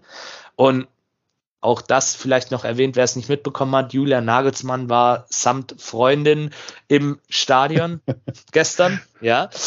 Ähm, das ist natürlich dann auch, ähm, ja, dieser Ehrgeiz und ich finde, das darf man dann auch nicht vielleicht zu sehr überbewerten. Ja. Das Ganze, das ist, wie Christian Gentner hat das ja dann ganz gut gemacht, äh, als Mediator ein bisschen so geschlichtet und dementsprechend, ich, finde das eigentlich immer ganz gut, dass wenn die Jungs, das zeigt ja dann auch, dass die Jungs richtig Bock haben, einfach zu spielen und auf dem Platz zu stehen. Absolut, ja, absolut. Und man muss ja auch wieder sagen, die, der Wechsel, der vorgenommen wurde, der war jetzt auch nicht unbedingt so schlecht, weil nämlich sie sechs Minuten später, in der 77. Minute, ähm, war wieder der vierfache M unterwegs, das, das Maxi Mittelstädt, unser Mentalitätsmonster, mit einem Steckpass ähm, Nachpass von Bio auf Silas und was der dann mit dem Ball macht, wie der den Ball ins Tor streichelt, das war auch richtig, richtig stark. 2 zu 0 für den VfB. Ähm, Silas bestätigt die Form von seinem Bremen-Spiel, von seinem Auftritt in Bremen und da ist eben der Torabschluss, den er doch kann. Richtig, da ist er. Und der war sogar richtig gut. Er war nämlich mit dem Außenriss wirklich sehr cool und elegant ja, ins Eck geschoben. Ja, nicht ja, und, hektisch, nicht und Dings, jetzt, sondern jetzt einfach. muss ich tatsächlich auch vielleicht ein bisschen Abbitte bei Silas leisten. Ich habe tatsächlich, das ist, ist wirklich so, ich habe das Ganze, äh, wo er dann eingewechselt worden ist, waren dann wieder so, ich sag jetzt mal so typische Aktionen von ihm, die teilweise schon auch richtig gut sind, aber dann will er noch einen Schlenker machen. Wir kennen das alle. Und, und da habe ich dann wieder so angefangen, Mensch, Silas, Mensch, Silas. Und mitten in diese kleine Schimpftriade von mir rein macht er das Ding. Und dann denke ich so, okay, Silas, jetzt hast du mich schön Lügen gestraft. ruhig, Vielen ne? Dank. nee, das, das darf er auch gerne öfters machen. Nochmal, bitte mich nicht falsch verstehen. Ich mag den Jungen, wirklich. Ich mag den schon vom ersten Tag an, weil er einfach auch allein diese Geschichte dann natürlich, die dann später noch hinzukam, aber auch diese positive Art, mit der er so ein bisschen auch durchs Leben geht, dieses wirklich ansteckende Lachen, das ist ein richtig guter, guter Junge, ein richtig cooler Typ. Ein, wie gesagt, ein, ein super Kicker, der einfach noch ein bisschen konsequenter und effizienter vorm Tor werden muss. Absolut, aber- ja.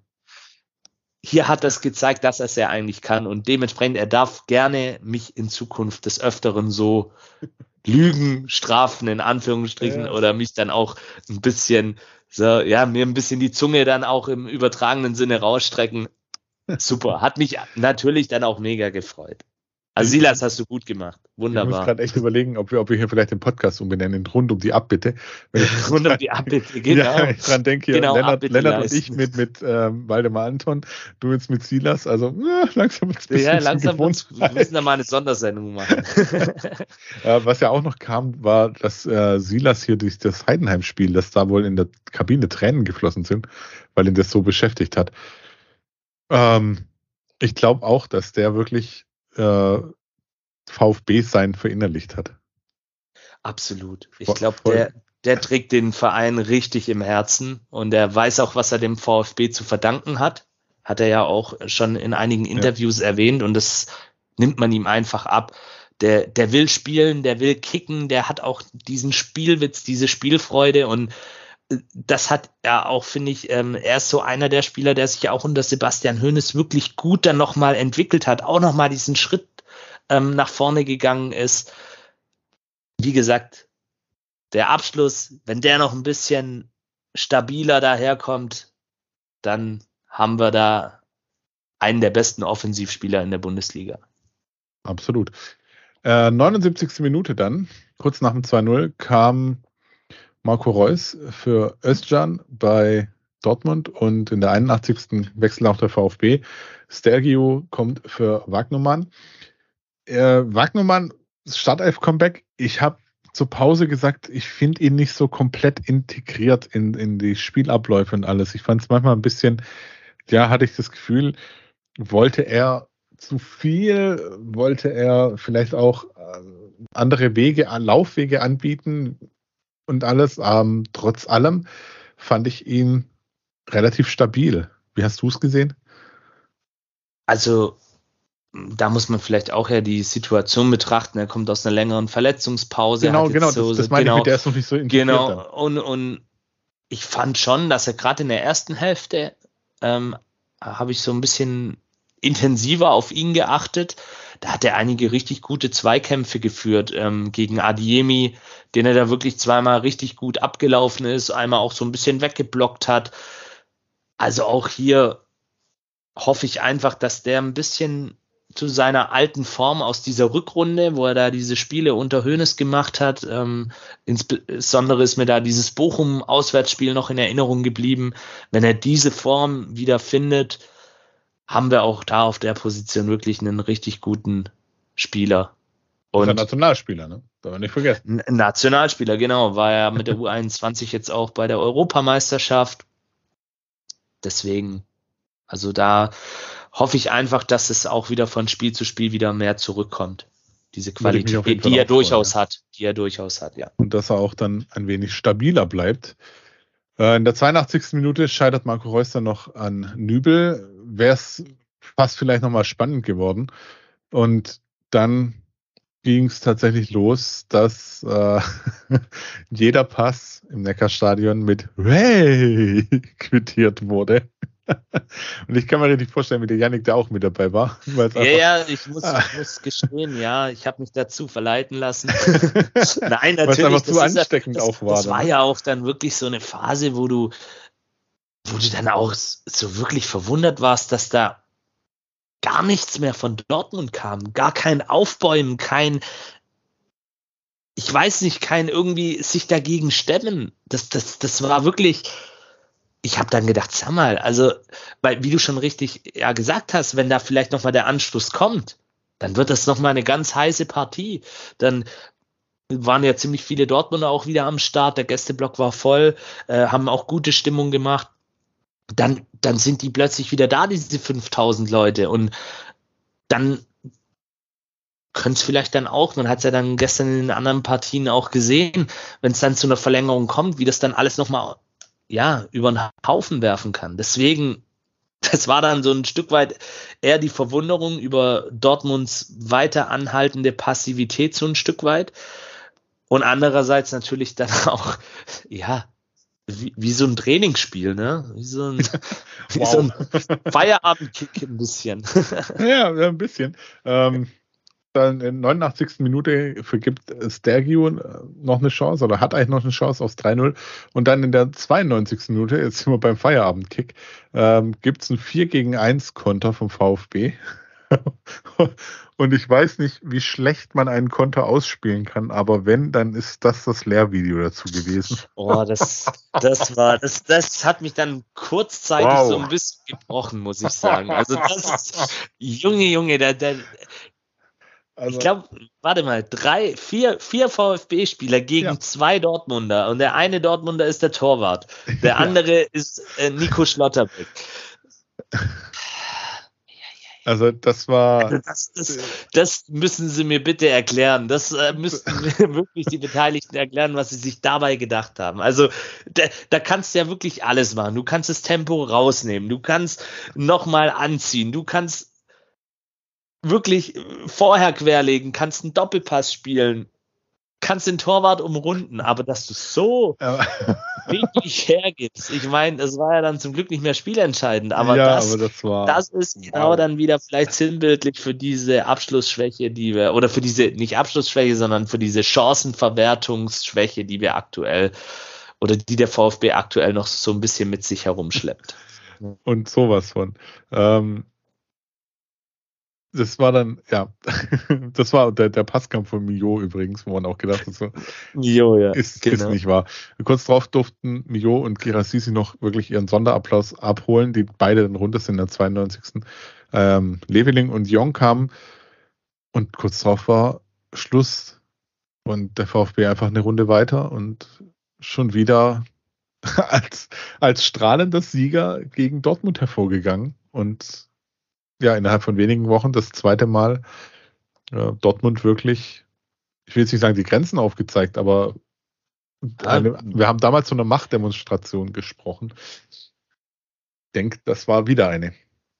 Ja, und es war, wenn man dann auch die Dortmunder Stimmen nach dem Spiel hört, haben wir so ein bisschen in Dortmund dann auch die letzte Hoffnung auf wenigstens einen Titel in dieser Saison genommen, weil darauf haben sie natürlich so ein bisschen spekuliert. Äh, dass sie dann halt den DFB-Pokal holen könnten. Greg Hobel hat es dann ja auch gesagt, ähm, mit der aktuellen Konstellation kommen wir auch noch gleich zu sprechen im Pokal wären die Chancen für Dortmund sicherlich nicht so schlecht gestanden bei einem Weiterkommen. Absolut nicht. Ne? Also die haben wir, glaube ich, ziemlich gebrochen gestern, wenn man das so sagen darf, so, so krass formulieren darf. Ja, ich, ich möchte da tatsächlich auch noch ganz kurz aus einem, ich glaube, elf Freunde Ticker oder sowas war es. Äh, wenn es nicht da der Elf-Freunde-Ticker war, dann verzeiht mir bitte. Aber die haben geschrieben, so was die Stuttgarter hier mit Dortmund machen, ist die größte Machtdemonstration seit Stuttgart gegen Dortmund vor einem Monat. ja, das kann gut von Elf Freunde sein. Das kann, ja, oder Wuchs oder sowas. ja, und das fand ich tatsächlich aber auch sehr, sehr treffend. Also das war. Ja. Boah, es war ein Fußballfest. Ja. ja, es, war, es war wirklich ein Fußballfest. Es war ein tolles Flutlichtspiel. Es war ein tolles Pokalspiel und aus unserer Sicht mit dem richtigen Sieger. Ich habe vor dem Spiel gesagt, mir ist es eigentlich tatsächlich wurscht, ob sie weiterkommen oder nicht. Die haben dieses Jahr schon so viel Gutes jetzt doch noch gemacht. Weiterkommen wäre toll. Wenn es gegen Dortmund nicht reicht, ja gut, dann ist es halt mal so. Ähm, aber es ist trotzdem geil, dass es, es jetzt passiert ist. Entschuldigt meine Wortwahl, aber ja. das ist ja trotzdem, also. Es ist ein tolles, tolles Stichwort, was du gerade gibst, ähm, weil Michael Kendall hat geschrieben, mein VfB, geile Mannschaft, gefühlt zweimal mehr auf dem Feld gehabt. Ähm, dann die Jutta, Jutta Sandner schreibt, so kann es weitergehen. Äh, ja. ja. Jürgen Gregor schreibt, geil. Jeremias Rühlmann schreibt, Weltklasse. Vollkommen richtig. Ähm, Sonntag ist die Auslosung wie es weitergeht. Im Topf sind noch aus der Bundesliga Leverkusen und Gladbach, aus der zweiten Liga St. Pauli, Lautern, Düsseldorf und Hertha BSC Berlin. Die haben einen HSV rausgeworfen. Und ja, Saarbrücken. Die haben den schlechten Tag von Frankfurt ausgenutzt. ja. ja. Also ja. Spannende Konstellation. Wann gab es das zuletzt, dass mehr Zweitligisten wie Erstligisten im Viertelfinale des DFB-Pokals? Vollkommen richtig, vollkommen richtig. Und jetzt sind wir mal gespannt, weil jetzt lassen wir hier Auslosung am Sonntag noch äh, gleich erste Partie ist Leverkusen gegen Gladbach. Schönes rheinisches Derby oder ja, äh, Duell. ja, und dann, dann sind wir mal gespannt, was kommt. Aber wahrscheinlich werden wir ein Auswärtsspiel in Leverkusen haben. Ähm, aber ich sag dir jetzt mal eins, Chris, da habe ich nicht mal Angst davor. Nee. Weil ich glaube, selbst da geht was für uns. Ja, und auf Leverkusen kommen wir ja gleich noch zu sprechen. genau. Früher wär, wärst du da hingefahren, äh, von, von ein paar Jahren bin ich das ja auch mal nach Leverkusen. Das war, glaube ich, kurz vor Corona. Da, da hast du, da bist du zwar hingefahren, aber hast gewusst, okay, äh, wow, das, naja, das wird wahrscheinlich eher nichts werden.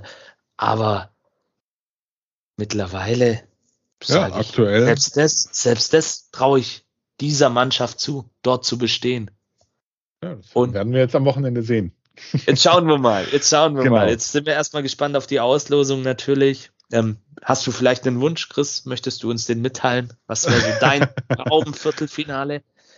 Äh, ich, ich, bin ja derjenige, der sich wünscht, dass es irgendwie einfach gut, gut reingeht. Deswegen, ich würde mir, der Lennart möge es mir verzeihen, ich würde mir ein Heimspiel gegen Hertha BSC oder sowas wünschen.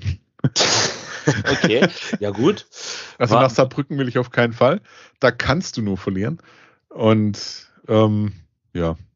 Die sind so ein bisschen der Stolperstein diese Saison im Pokal. Ja, ja, weil bei mir ist es so, ich bin ja ein großer Fan in Anführungsstrichen des Betzenbergs, deswegen würde ich mir tatsächlich ein Auswärtsspiel auf dem Betze wünschen. Einfach, weil da, da, da, da spricht dann vielleicht so ein bisschen der, der, der Fußballromantiker auch in mir. Ich weiß, auf dem Betze, Flutlicht, Pokal, das kann richtig eklig werden, wenn du da als Auswärtsmannschaft hingehst, genau, Fritz-Walter-Wetter, aber Come on, das ist doch der, der Grund, warum wir auch ein bisschen Fußballfans geworden ja, sind, um solche Spiele mitzuerleben. Solche altehrwürdigen Stadien, die einfach über eine super Atmosphäre verfügen, ähm, zu besuchen und dann eben in so eine martialisch ausgedrückt Pokalschlacht zu ziehen. Das ist doch, das ist doch toll. Nee, ansonsten, äh, Chris, bin ich da absolut bei dir. Ich würde mir natürlich, wenn wir das jetzt mal ausklammern mit dem Betze, würde ich mir natürlich ein Heimspiel wünschen und dann ist mir tatsächlich der Gegner auch egal, weil ich habe es gerade schon erwähnt. Diese Truppe, steile These, ich weiß, kann jeden diese Saison schlagen. Wow, wow. ja, ist so, ist so. Ja, das, das, ist, das ist so viel auch zum, zum Thema Stimmungsbild aktuell. Ähm, übrigens auch Fun Fact, ne, der VfB ist in dieser Pokalsaison die einzige Mannschaft, die noch kein Gegentor gefangen hat. Tatsächlich, okay. Krass, das siehst du. Das hatte ich jetzt zum Beispiel nicht auf dem Schirm. Das kam nämlich gestern auch noch und da habe ich auch gedacht so, wait a minute. Wann war das zuletzt so? Da müssen wir mal nochmal in die Statistiken gucken. Das, das war was von Lennart. Das kann der Lennart gerne mal raussuchen. Das darf der Lennart machen. Okay, finde ich auch. Ähm, es gab da noch ein sehr launiges Interview mit Dennis Undaff nach dem Spiel, der, der, der erzählt hat, dass er mit, mit Julian Nagelsmann telefoniert hat und ähm, ja, je nachdem, wie es läuft, werden wir wohl Dennis Undaff dann auch bald im Nationaltrikot der deutschen Nationalmannschaft sehen. Und ich muss ganz ehrlich sagen, für mich wäre das jetzt ein Grund, dann auch mal wieder so ein Spiel zu gucken von, von der Nationalmannschaft. Ja, also, also ich, ich bin sowieso, das gebe ich auch offen und ehrlich zu, ähm, immer schon ein Fan der Nationalmannschaft gewesen, auch wenn es in den letzten Jahren nicht allzu vergnügungssteuerpflichtig war, dieser Mannschaft zuzusehen. Und wenn dann natürlich nach langer Zeit mal wieder äh, Spieler des eigenen Vereins mit am Start sind, dann guckt man da natürlich nochmal ganz anders drauf. Und allein schon, wenn man diesen Werdegang von Dennis Under verfolgt hat, der mit 18 nicht in einem Nachwuchsleistungszentrum war, sondern in der Produktion gearbeitet hat und eine Ausbildung zum Maschinenführer gemacht hat, jeden Morgen um 4 Uhr aufgestanden ist, um zur Frühschicht zu gehen. Ja, also sorry, das ist ja dann schon ein bisschen ein, ein kleines Märchen eigentlich, ne? Das ist ja wirklich richtig cool und ich würde mich sehr, sehr freuen, wenn er, der hat es ja auch schon bei seiner Verpflichtung durchklingen lassen, dass das sein großer Traum ist und hat es jetzt auch vor kurzem nochmal bei Sky im Interview gesagt, das wäre die absolute Krönung für ihn, wenn er für eine, da, da hat es noch offen gelassen, er könnte ja auch für die türkische Nationalmannschaft theoretisch spielen, aber ähm, wenn er wirklich für eine Nationalmannschaft spielen dürfte und dementsprechend, ich gehe auch stark davon aus, wenn er weiterhin regelmäßig so trifft, wie er es zurzeit tut, dann ja. wird Julian Nagelsmann nicht an ihm vorbeikommen, zumal ja Deutschland auf dieser Position neben Niklas Füllkrug eigentlich keinen hat. Keinen, ja. der diese Attitüde des ähm, des ähm, ja, Mittelstürmers mitbringt, des, des, des Strafraumspielers, beziehungsweise, wir hatten es ja vorhin schon kurz erwähnt, er ist ja eigentlich gar nicht so dieser ganz klassische Neuner, aber da gibt es ja auch mittlerweile verschiedene Interpretationen davon, aber trotzdem brauchst du, und das hat ja, haben die letzten Jahre ja auch gezeigt, du brauchst da vorne einfach einen oder zwei, die da am 16er und um den 16er herum eben für Präsenz und auch Gefährlichkeit sorgen. Und dementsprechend, jetzt schauen wir mal, wohin die Reise für ihn geht. Ich glaube, er weiß es auch selber noch ganz gut einzuschätzen. Er weiß, dass er liefern muss. Das wurde ihm ja wohl auch von Julian Nagelsmann so ein bisschen mit auf den Weg gegeben, dass man ihn unter Beobachtung hat, aber dass eben auch entsprechend die Leistungen dann stimmen müssen. Ich glaube übrigens, dass Julian Nagelsmann nicht nur Dennis Undaff angeguckt hat. Ich glaube, der hat ein großes Auge auf Waldemar Anton geworfen und ja. ich glaube auch auf Angelo Stiller. Maxi Mittelstädt. Maxi Mittelstädt könnte auch für ja. Deutschland spielen. Nein, links also, außen. Ja, deswegen. Uh, spannend. Sehr spannend. Ich glaube, das könnte in den nächsten Monaten für diejenigen, die es mit dem VfB halten, noch sehr, sehr interessant werden. Definitiv. Das Thema Nationalmannschaft. Definitiv. Wir schauen mal auf die Lage nach dem 13. Spieltag in der Bundesliga, trotz dem Pokalspiel zwischendurch. In der Tabelle der VfB ist jetzt Tabellendritter immer noch mit 30 Punkten und 33 zu 15 Toren. Ich glaube, wenn uns das vor der Saison jemand erzählt hätte, hätten wir alle mal herzhaft gelacht und ähm, dann wahrscheinlich gefragt, was diejenige Person gerade für Substanzen zu sich genommen hat. Inzwischen sagen wir, ja, wir sind Bayernjäger Nummer eins. Selbst mit einer Niederlage am nächsten Spieltag sind wir immer noch Dritter. Kannst du eigentlich klingt, so klingt immer noch sehr surreal. Ja. ähm, und ja, jetzt geht es am Sonntag nach Leverkusen, 15.30 in Stuttgart aber. Wir spielen gegen äh, Leverkusen. Gegen Leverkusen, ja. Gegen, gegen Leverkusen in Stuttgart. Jetzt habe ich kurz Angst gekriegt. Nein, nein, nein. mein, mein, mein, Fehler. Sonntag zu Hause gegen Leverkusen so rum und dann geht es zu den Bayern am Mittwoch. Äh, ja, richtungsweisend Nein, Moment, jetzt bringe ich alles durcheinander. Leverkusen am Sonntag, Bayern dann. Ähm, auch am Sonntag in Auch am Woche. Sonntag und Mittwochs dann gegen Augsburg. So rum war es. Gute Güte. Also, das, das ist die Euphorie. Ich kann, ich kann mich, kann, das, eigentlich ist es egal, gegen wen es geht. Wir hauen die eh alle weg. Ähm, oder bieten ihnen zumindest einen großen Kampf. Ähm, ja, richtungsweisend weiß ich gar nicht, weil ich glaube, das ist jetzt für, für mich waren vor der Saison die Hauptgegner so Mannschaften wie Bremen und sowas. Äh, jetzt wird es wirklich mal eine Standortbestimmung. Zumindest gegen, gegen Leverkusen und Bayern. Und gegen Augsburg habe ich schon gesagt, da freue ich mich auf ein spannendes 7 zu 4 oder so. weil Augsburg geht ja auch gerade nur noch nach vorne. Das werden noch, noch drei spaßige Spiele bis ja, Jahresende und egal wie es kommt, der VfB wird äh, auf einem einstelligen Tabellenplatz absolut überwintern.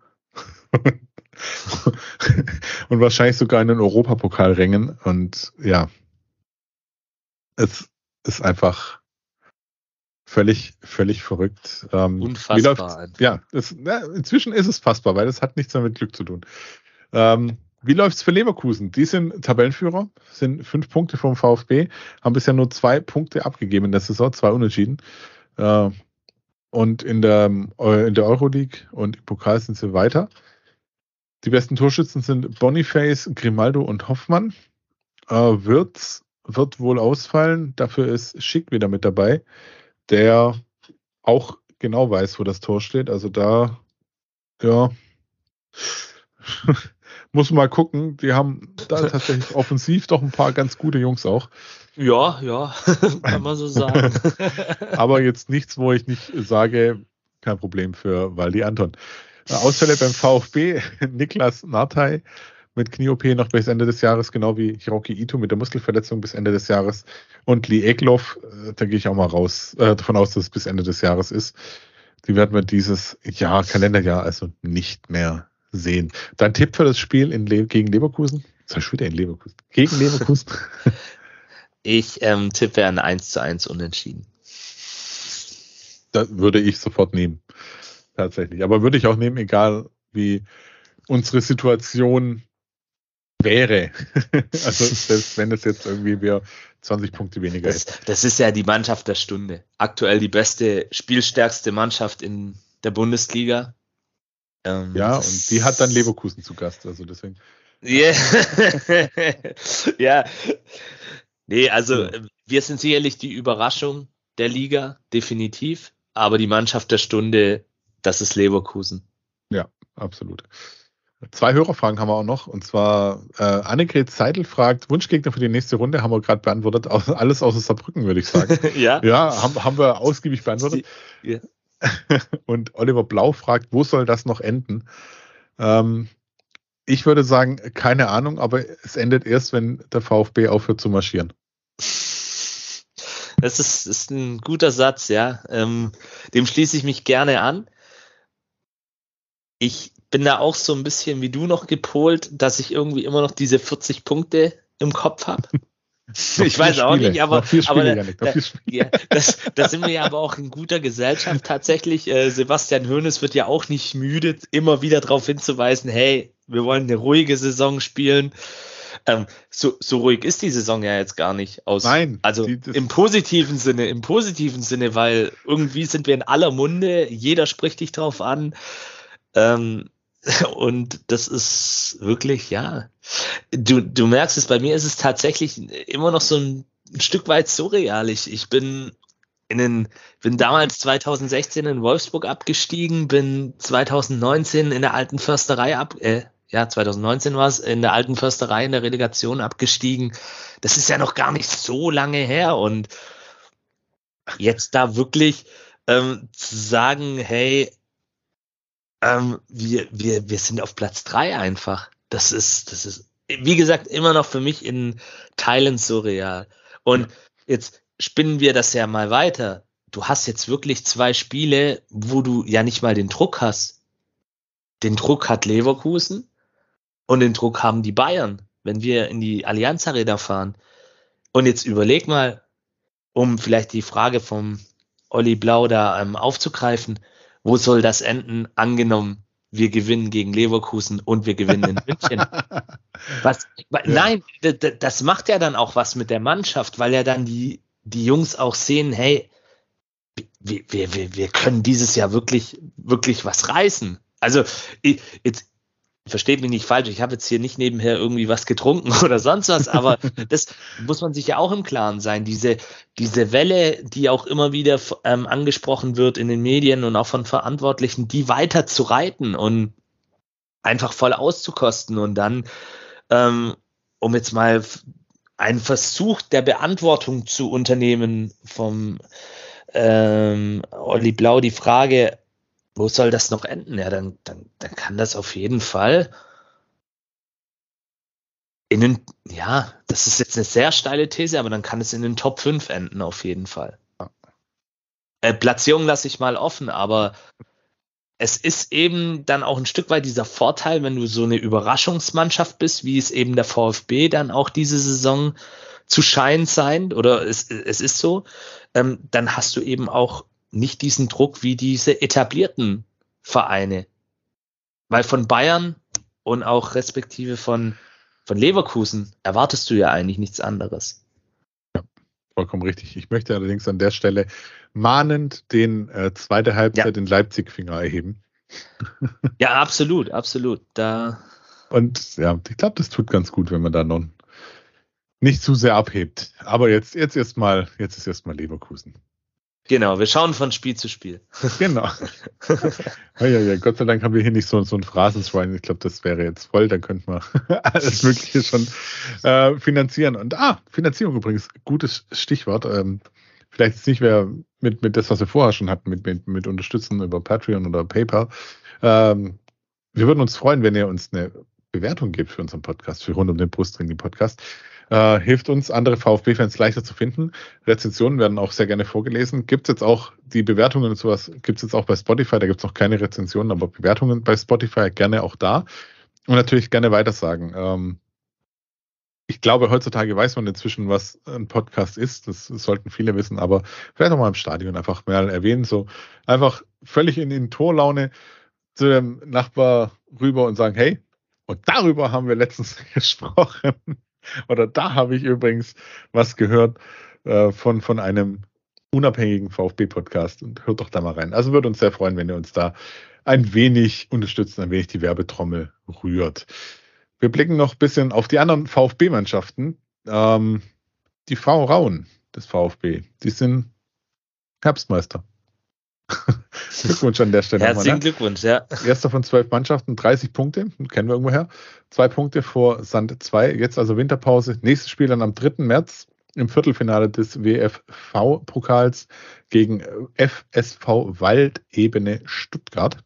Also die Frauen liegen im Soll. Da gibt es auch immer wieder sehr, sehr positive Nachrichten und das freut uns wirklich auch richtig, richtig sehr. Ähm, ich finde ich es einfach mega, dass das ganze Projekt, das ganze Auftreten da. Also. Und auch was sich da drumherum entwickelt hat für, für, eine, für eine Bubble schon, finde ich auch richtig, richtig stark. Dann gucken wir in den Nachwuchs des VfBs, VfB 2, 20. Spieltag, Regionalliga Südwest 3 zu 3 beim Balinger SC, die sind 13. Tore von David Tritschler und Raul Paula. Also Tritschler trifft zweimal, Raul Paula trifft mal wieder. VfB 2 ist Vierter der Regionalliga Südwest mit 35 Punkten. Das nächste Spiel ist am Freitag, den 8.12. um 19 Uhr gegen den FSV Frankfurt. Die sind 14. und dann ist danach auch erstmal bis Anfang März Winterpause. Ist auch ganz schön lang eigentlich. Aber gut. Ähm, ja, die U19 am 13. Spieltag der A-Junioren-Bundesliga Süd-Südwest bei den Bayern wegen Schneechaos in München abgesagt. Schade, der VfB ist siebter von 14 Mannschaften mit 19 Punkten. Nächstes Spiel dann am Samstag, jetzt am Samstag, 9.12. um 13 Uhr bei der Spielvereinigung Fürth. Die sind neunter, die werden trainiert von Roberto Hilbert. Ah, okay. Ja. Danach ist auch Winterpause, da allerdings bis Anfang Februar. So, sehr, sehr spannende Zeiten, wo die teilweise Pause machen. Und die U17 am 16. Spieltag B-Junioren Bundesliga Süd-Südwest 5 zu 1 gegen Heidenheim gewonnen. Die ähm, U17 hat also keinen Heimfluch. Ähm, Tore von Matthäus Zigas, äh, der hat zwei Stück gemacht, dann Yannick Oettinger hat sein drittes Saison gemacht und Tunkai Durna hat auch noch einen Doppelpack geschnürt mit Toren 13 und 14. VfB ist zweiter von 14 Mannschaften mit 36 Punkten. Das nächste Spiel dann am diesen Sonntag, am 10.12. um 13 Uhr in Freiburg, diesen siebter. Und danach noch ein Spiel vor der Winterpause. Und ja, Max Herwert von der U17, deutscher Nationalspieler und äh, Weltmeister, U17-Weltmeister. Ja. Herzlichen Glückwunsch nochmal an der Stelle. An ihn und natürlich auch an die gesamte Mannschaft. Wirklich ja, überragende Leistung. Wer Tolles Turnier gespielt. Wer, wer das Dingsen in, auf Sky gesehen hat mit dem Papa, mit dem der fast vor Stolz geplatzt ist, den man da kurz bei Sky ins Mikrofon geholt hat. Also sehr, sehr schöne Geschichte, sehr starke Sache und mal gucken, wer aus dieser Mannschaft da den nächsten Jahren nochmal in der Bundesliga aufschlagen wird. Wer auch mal wieder in der Bundesliga aufschlagen könnte, sind die Leihspieler des VfBs. Und ja, Janik, du darfst mich König der Überleitungen nennen. Das ist schon okay. ähm, Ömer Bayers bei Hatayspor, Hatayspor, 14. Spieltag in der Super League 3 zu 3 gegen Antalyaspor nach 75 Minuten ausgewechselt. Hatayspor ist Achter von 18 Mannschaften in der Super League mit 18 Punkten. Vierte Runde Türkei Kupasi, also im Pokal, gab es ein 2 zu 1 gegen Drittligist. Wer hat das denn? Dütschenspor. Ich hoffe, Dütsch, ich hoffe, ich habe es richtig ausgesprochen. Wenn nicht, tut es mir sehr leid. Ich möchte niemanden beleidigen oder so. Da ist er in der 85. Minute eingewechselt worden. Gil Diaz oder Gil Diaz äh, bei Legia Warschau, fünfter Spieltag Conference League Gruppe E, 1 zu 2 bei Aston Villa, nach 55 Minuten ausgewechselt. Legia, Legia Warschau? Legia, ne? Nicht Legia. Warschau. Legia. Legia. Legia ist Zweiter mit neun Punkten und so gut wie für die Zwischenrunde gegen die Tabellendritten der Europa League qualifiziert. Dann 17. Spieltag in der Extra Klasa 3 zu 0 bei Zaglebi Lubin in der 78. Minute eingewechselt. Legia ist fünfte von 18 in der Extraklasse mit 28 Punkten. Und auch da gab es Pokal äh, Achtelfinale gegen Puchar Polski. Äh, 1 zu 2 nach Verlängerung gegen. Ah, ne, das heißt Puchar Polski. Entschuldigung, der Pokal heißt Puchar Polski. Nach Verlängerung gab es ein 1 zu 2 gegen Corona Kilce. Da hat er durchgespielt. Das ist kein Witz, das heißt wirklich Corona Kilce. Ähm, Wahid Fagir, SV Elversberg, vielen Dank, dass er auch noch ähm, Spieler irgendwo hinverleiht, wo ich mir nicht die Zunge brechen muss, weil ich es einfach nicht gewohnt bin, es auszusprechen. 15. Spieltag, zweite Bundesliga, 1 zu 5 bei Hertha. Leider wieder nicht im Kader, immer noch verletzt. Elversberg ist Sechster der zweiten Liga mit 24 Punkten. Die stehen also relativ ordentlich auch da. Matteo Klimowitz bei Atletico de San, San Luis, San Louis, möchte ich sagen, aber es ist San, San Luis. Äh, Viertelfinale Apertura Playoffs Hinspiel 1 zu 0 gegen Monterey CF. 90 Minuten auf der Bank gesessen. Ähm, das Rückspiel gab es ein 1 zu 1. 90 Minuten auf der Bank gesessen. Halbfinale ist dann jetzt gegen äh, CF Amerika und das Rückspiel am Sonntagmorgen. Mal schauen, was da ist und ob er da vielleicht mal wieder spielen darf. Dann haben wir Luca Pfeiffer bei Darmstadt 98, der am 13. Spieltag der Bundesliga beim 0 zu 1 gegen Köln nach 65 Minuten eingewechselt wurde. Darmstadt ist 16. in der Bundesliga mit 9 Punkten. Dann haben wir Juan José Perea bei Hansa Rostock ausgeliehen. 15. Spieltag, zweite Liga, 2-2 in der verbotenen Stadt. Äh, in der 92. Minute ist er eingewechselt worden.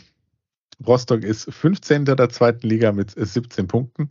Und dann haben wir noch Mo Sanku bei Herakles Almelo in der Eredivisie. Da gab es ein 0 zu 1 gegen Sparta Rotterdam nach 83 Minuten ausgewechselt und Almelo ist 13. der Eredivisie mit 15 Punkten. Janik, boah, fast zwei Stunden, aber wir sind durch. Wir haben es geschafft. Wir haben, wir haben, wir sind fast, ja, wir sind quasi durch. Ähm, es, die, die, die Festwochen gehen hoffentlich noch ein bisschen weiter. Äh, es ist einfach der, der Wahnsinn, was der VfB abreißt, was der abliefert. Wenn man auch mal bei uns schaut in unser Archiv von, die, von diesem Jahr und uns gehen langsam die, die Namen für die Folgen auch aus, weil wo, wo führt das noch hin? Und was hatten wir schon alles mit, äh, ihr spielt mit unseren Gefühlen. Äh, bitte macht das noch eine Weile weiter. Ich glaube, da spreche ich für alle. Den Moment einfach genießen. Wir, wir haben so viel Scheiße gehabt in den letzten Jahren. Wir mussten da so viel ertragen. Jetzt ist gerade tatsächlich auch vereinspolitisch ein wenig ruhiger. Das merkt man, wenn es sportlich gut läuft. Äh, trotzdem da auch nicht immer alles fressen, was man hingestellt bekommt. Ähm, oder kaufen, was einem als Kunstobjekt verkauft wird. Wachsam bleiben bei aller Euphorie. Aber trotzdem, wir genießen das. Wir hören uns wieder in der nächsten Folge, dann nach dem Spiel in Leverkusen äh, in Leverkusen, gegen Leverkusen. Ich, wenn du es einmal falsch drin hast, ne, dann ist es voll, voll vorbei. ähm, noch der Hinweis auf Sebas Kampf. Ähm, da unbedingt auch mal reingucken und gerne unterstützen. Und Yannick, ja, haben wir was vergessen? Ich glaube nicht, nein. Also das Wichtigste hast du ja jetzt noch zum Schluss gesagt, da den Sebastian weiter bei seinem Kampf gegen die Leukämie unterstützen und wenn ihr es noch nicht seid, unbedingt bei der DKMS registrieren. Ja, Das tut ist, nicht weh. kann wirklich, genau, das tut nicht weh. Das, Das geht kann, inzwischen von zu Hause aus, ne? kann, genau, man kann sich die Sachen äh, schicken lassen. Ich habe es damals tatsächlich äh, beim VfB gemacht. Im Rahmen von einem Spiel war so eine Typisierungsaktion und das ist ja kein großer Aufwand. Und das kann wirklich dann auch Leben retten. Und mittlerweile kann man das ganz bequem von zu Hause aus machen. Also muss nicht mal irgendwo hinkommen. Genau. Also das auf jeden Fall ähm, machen und du hast es ja gesagt, den Seba ähm, auf Instagram besuchen, Sebas Kampf und ihm vielleicht auch mal eine nette Nachricht dalassen. Da freut er sich bestimmt. Genau. Dann. Yannick, danke fürs dabei sein. Sehr gerne, Chris. Gib das Danke zurück. Ja, Ja. auch sehr gerne. Und ja. Wir hören uns wieder. Bleibt gesund. Servus. Ciao. Auf Wiederhören.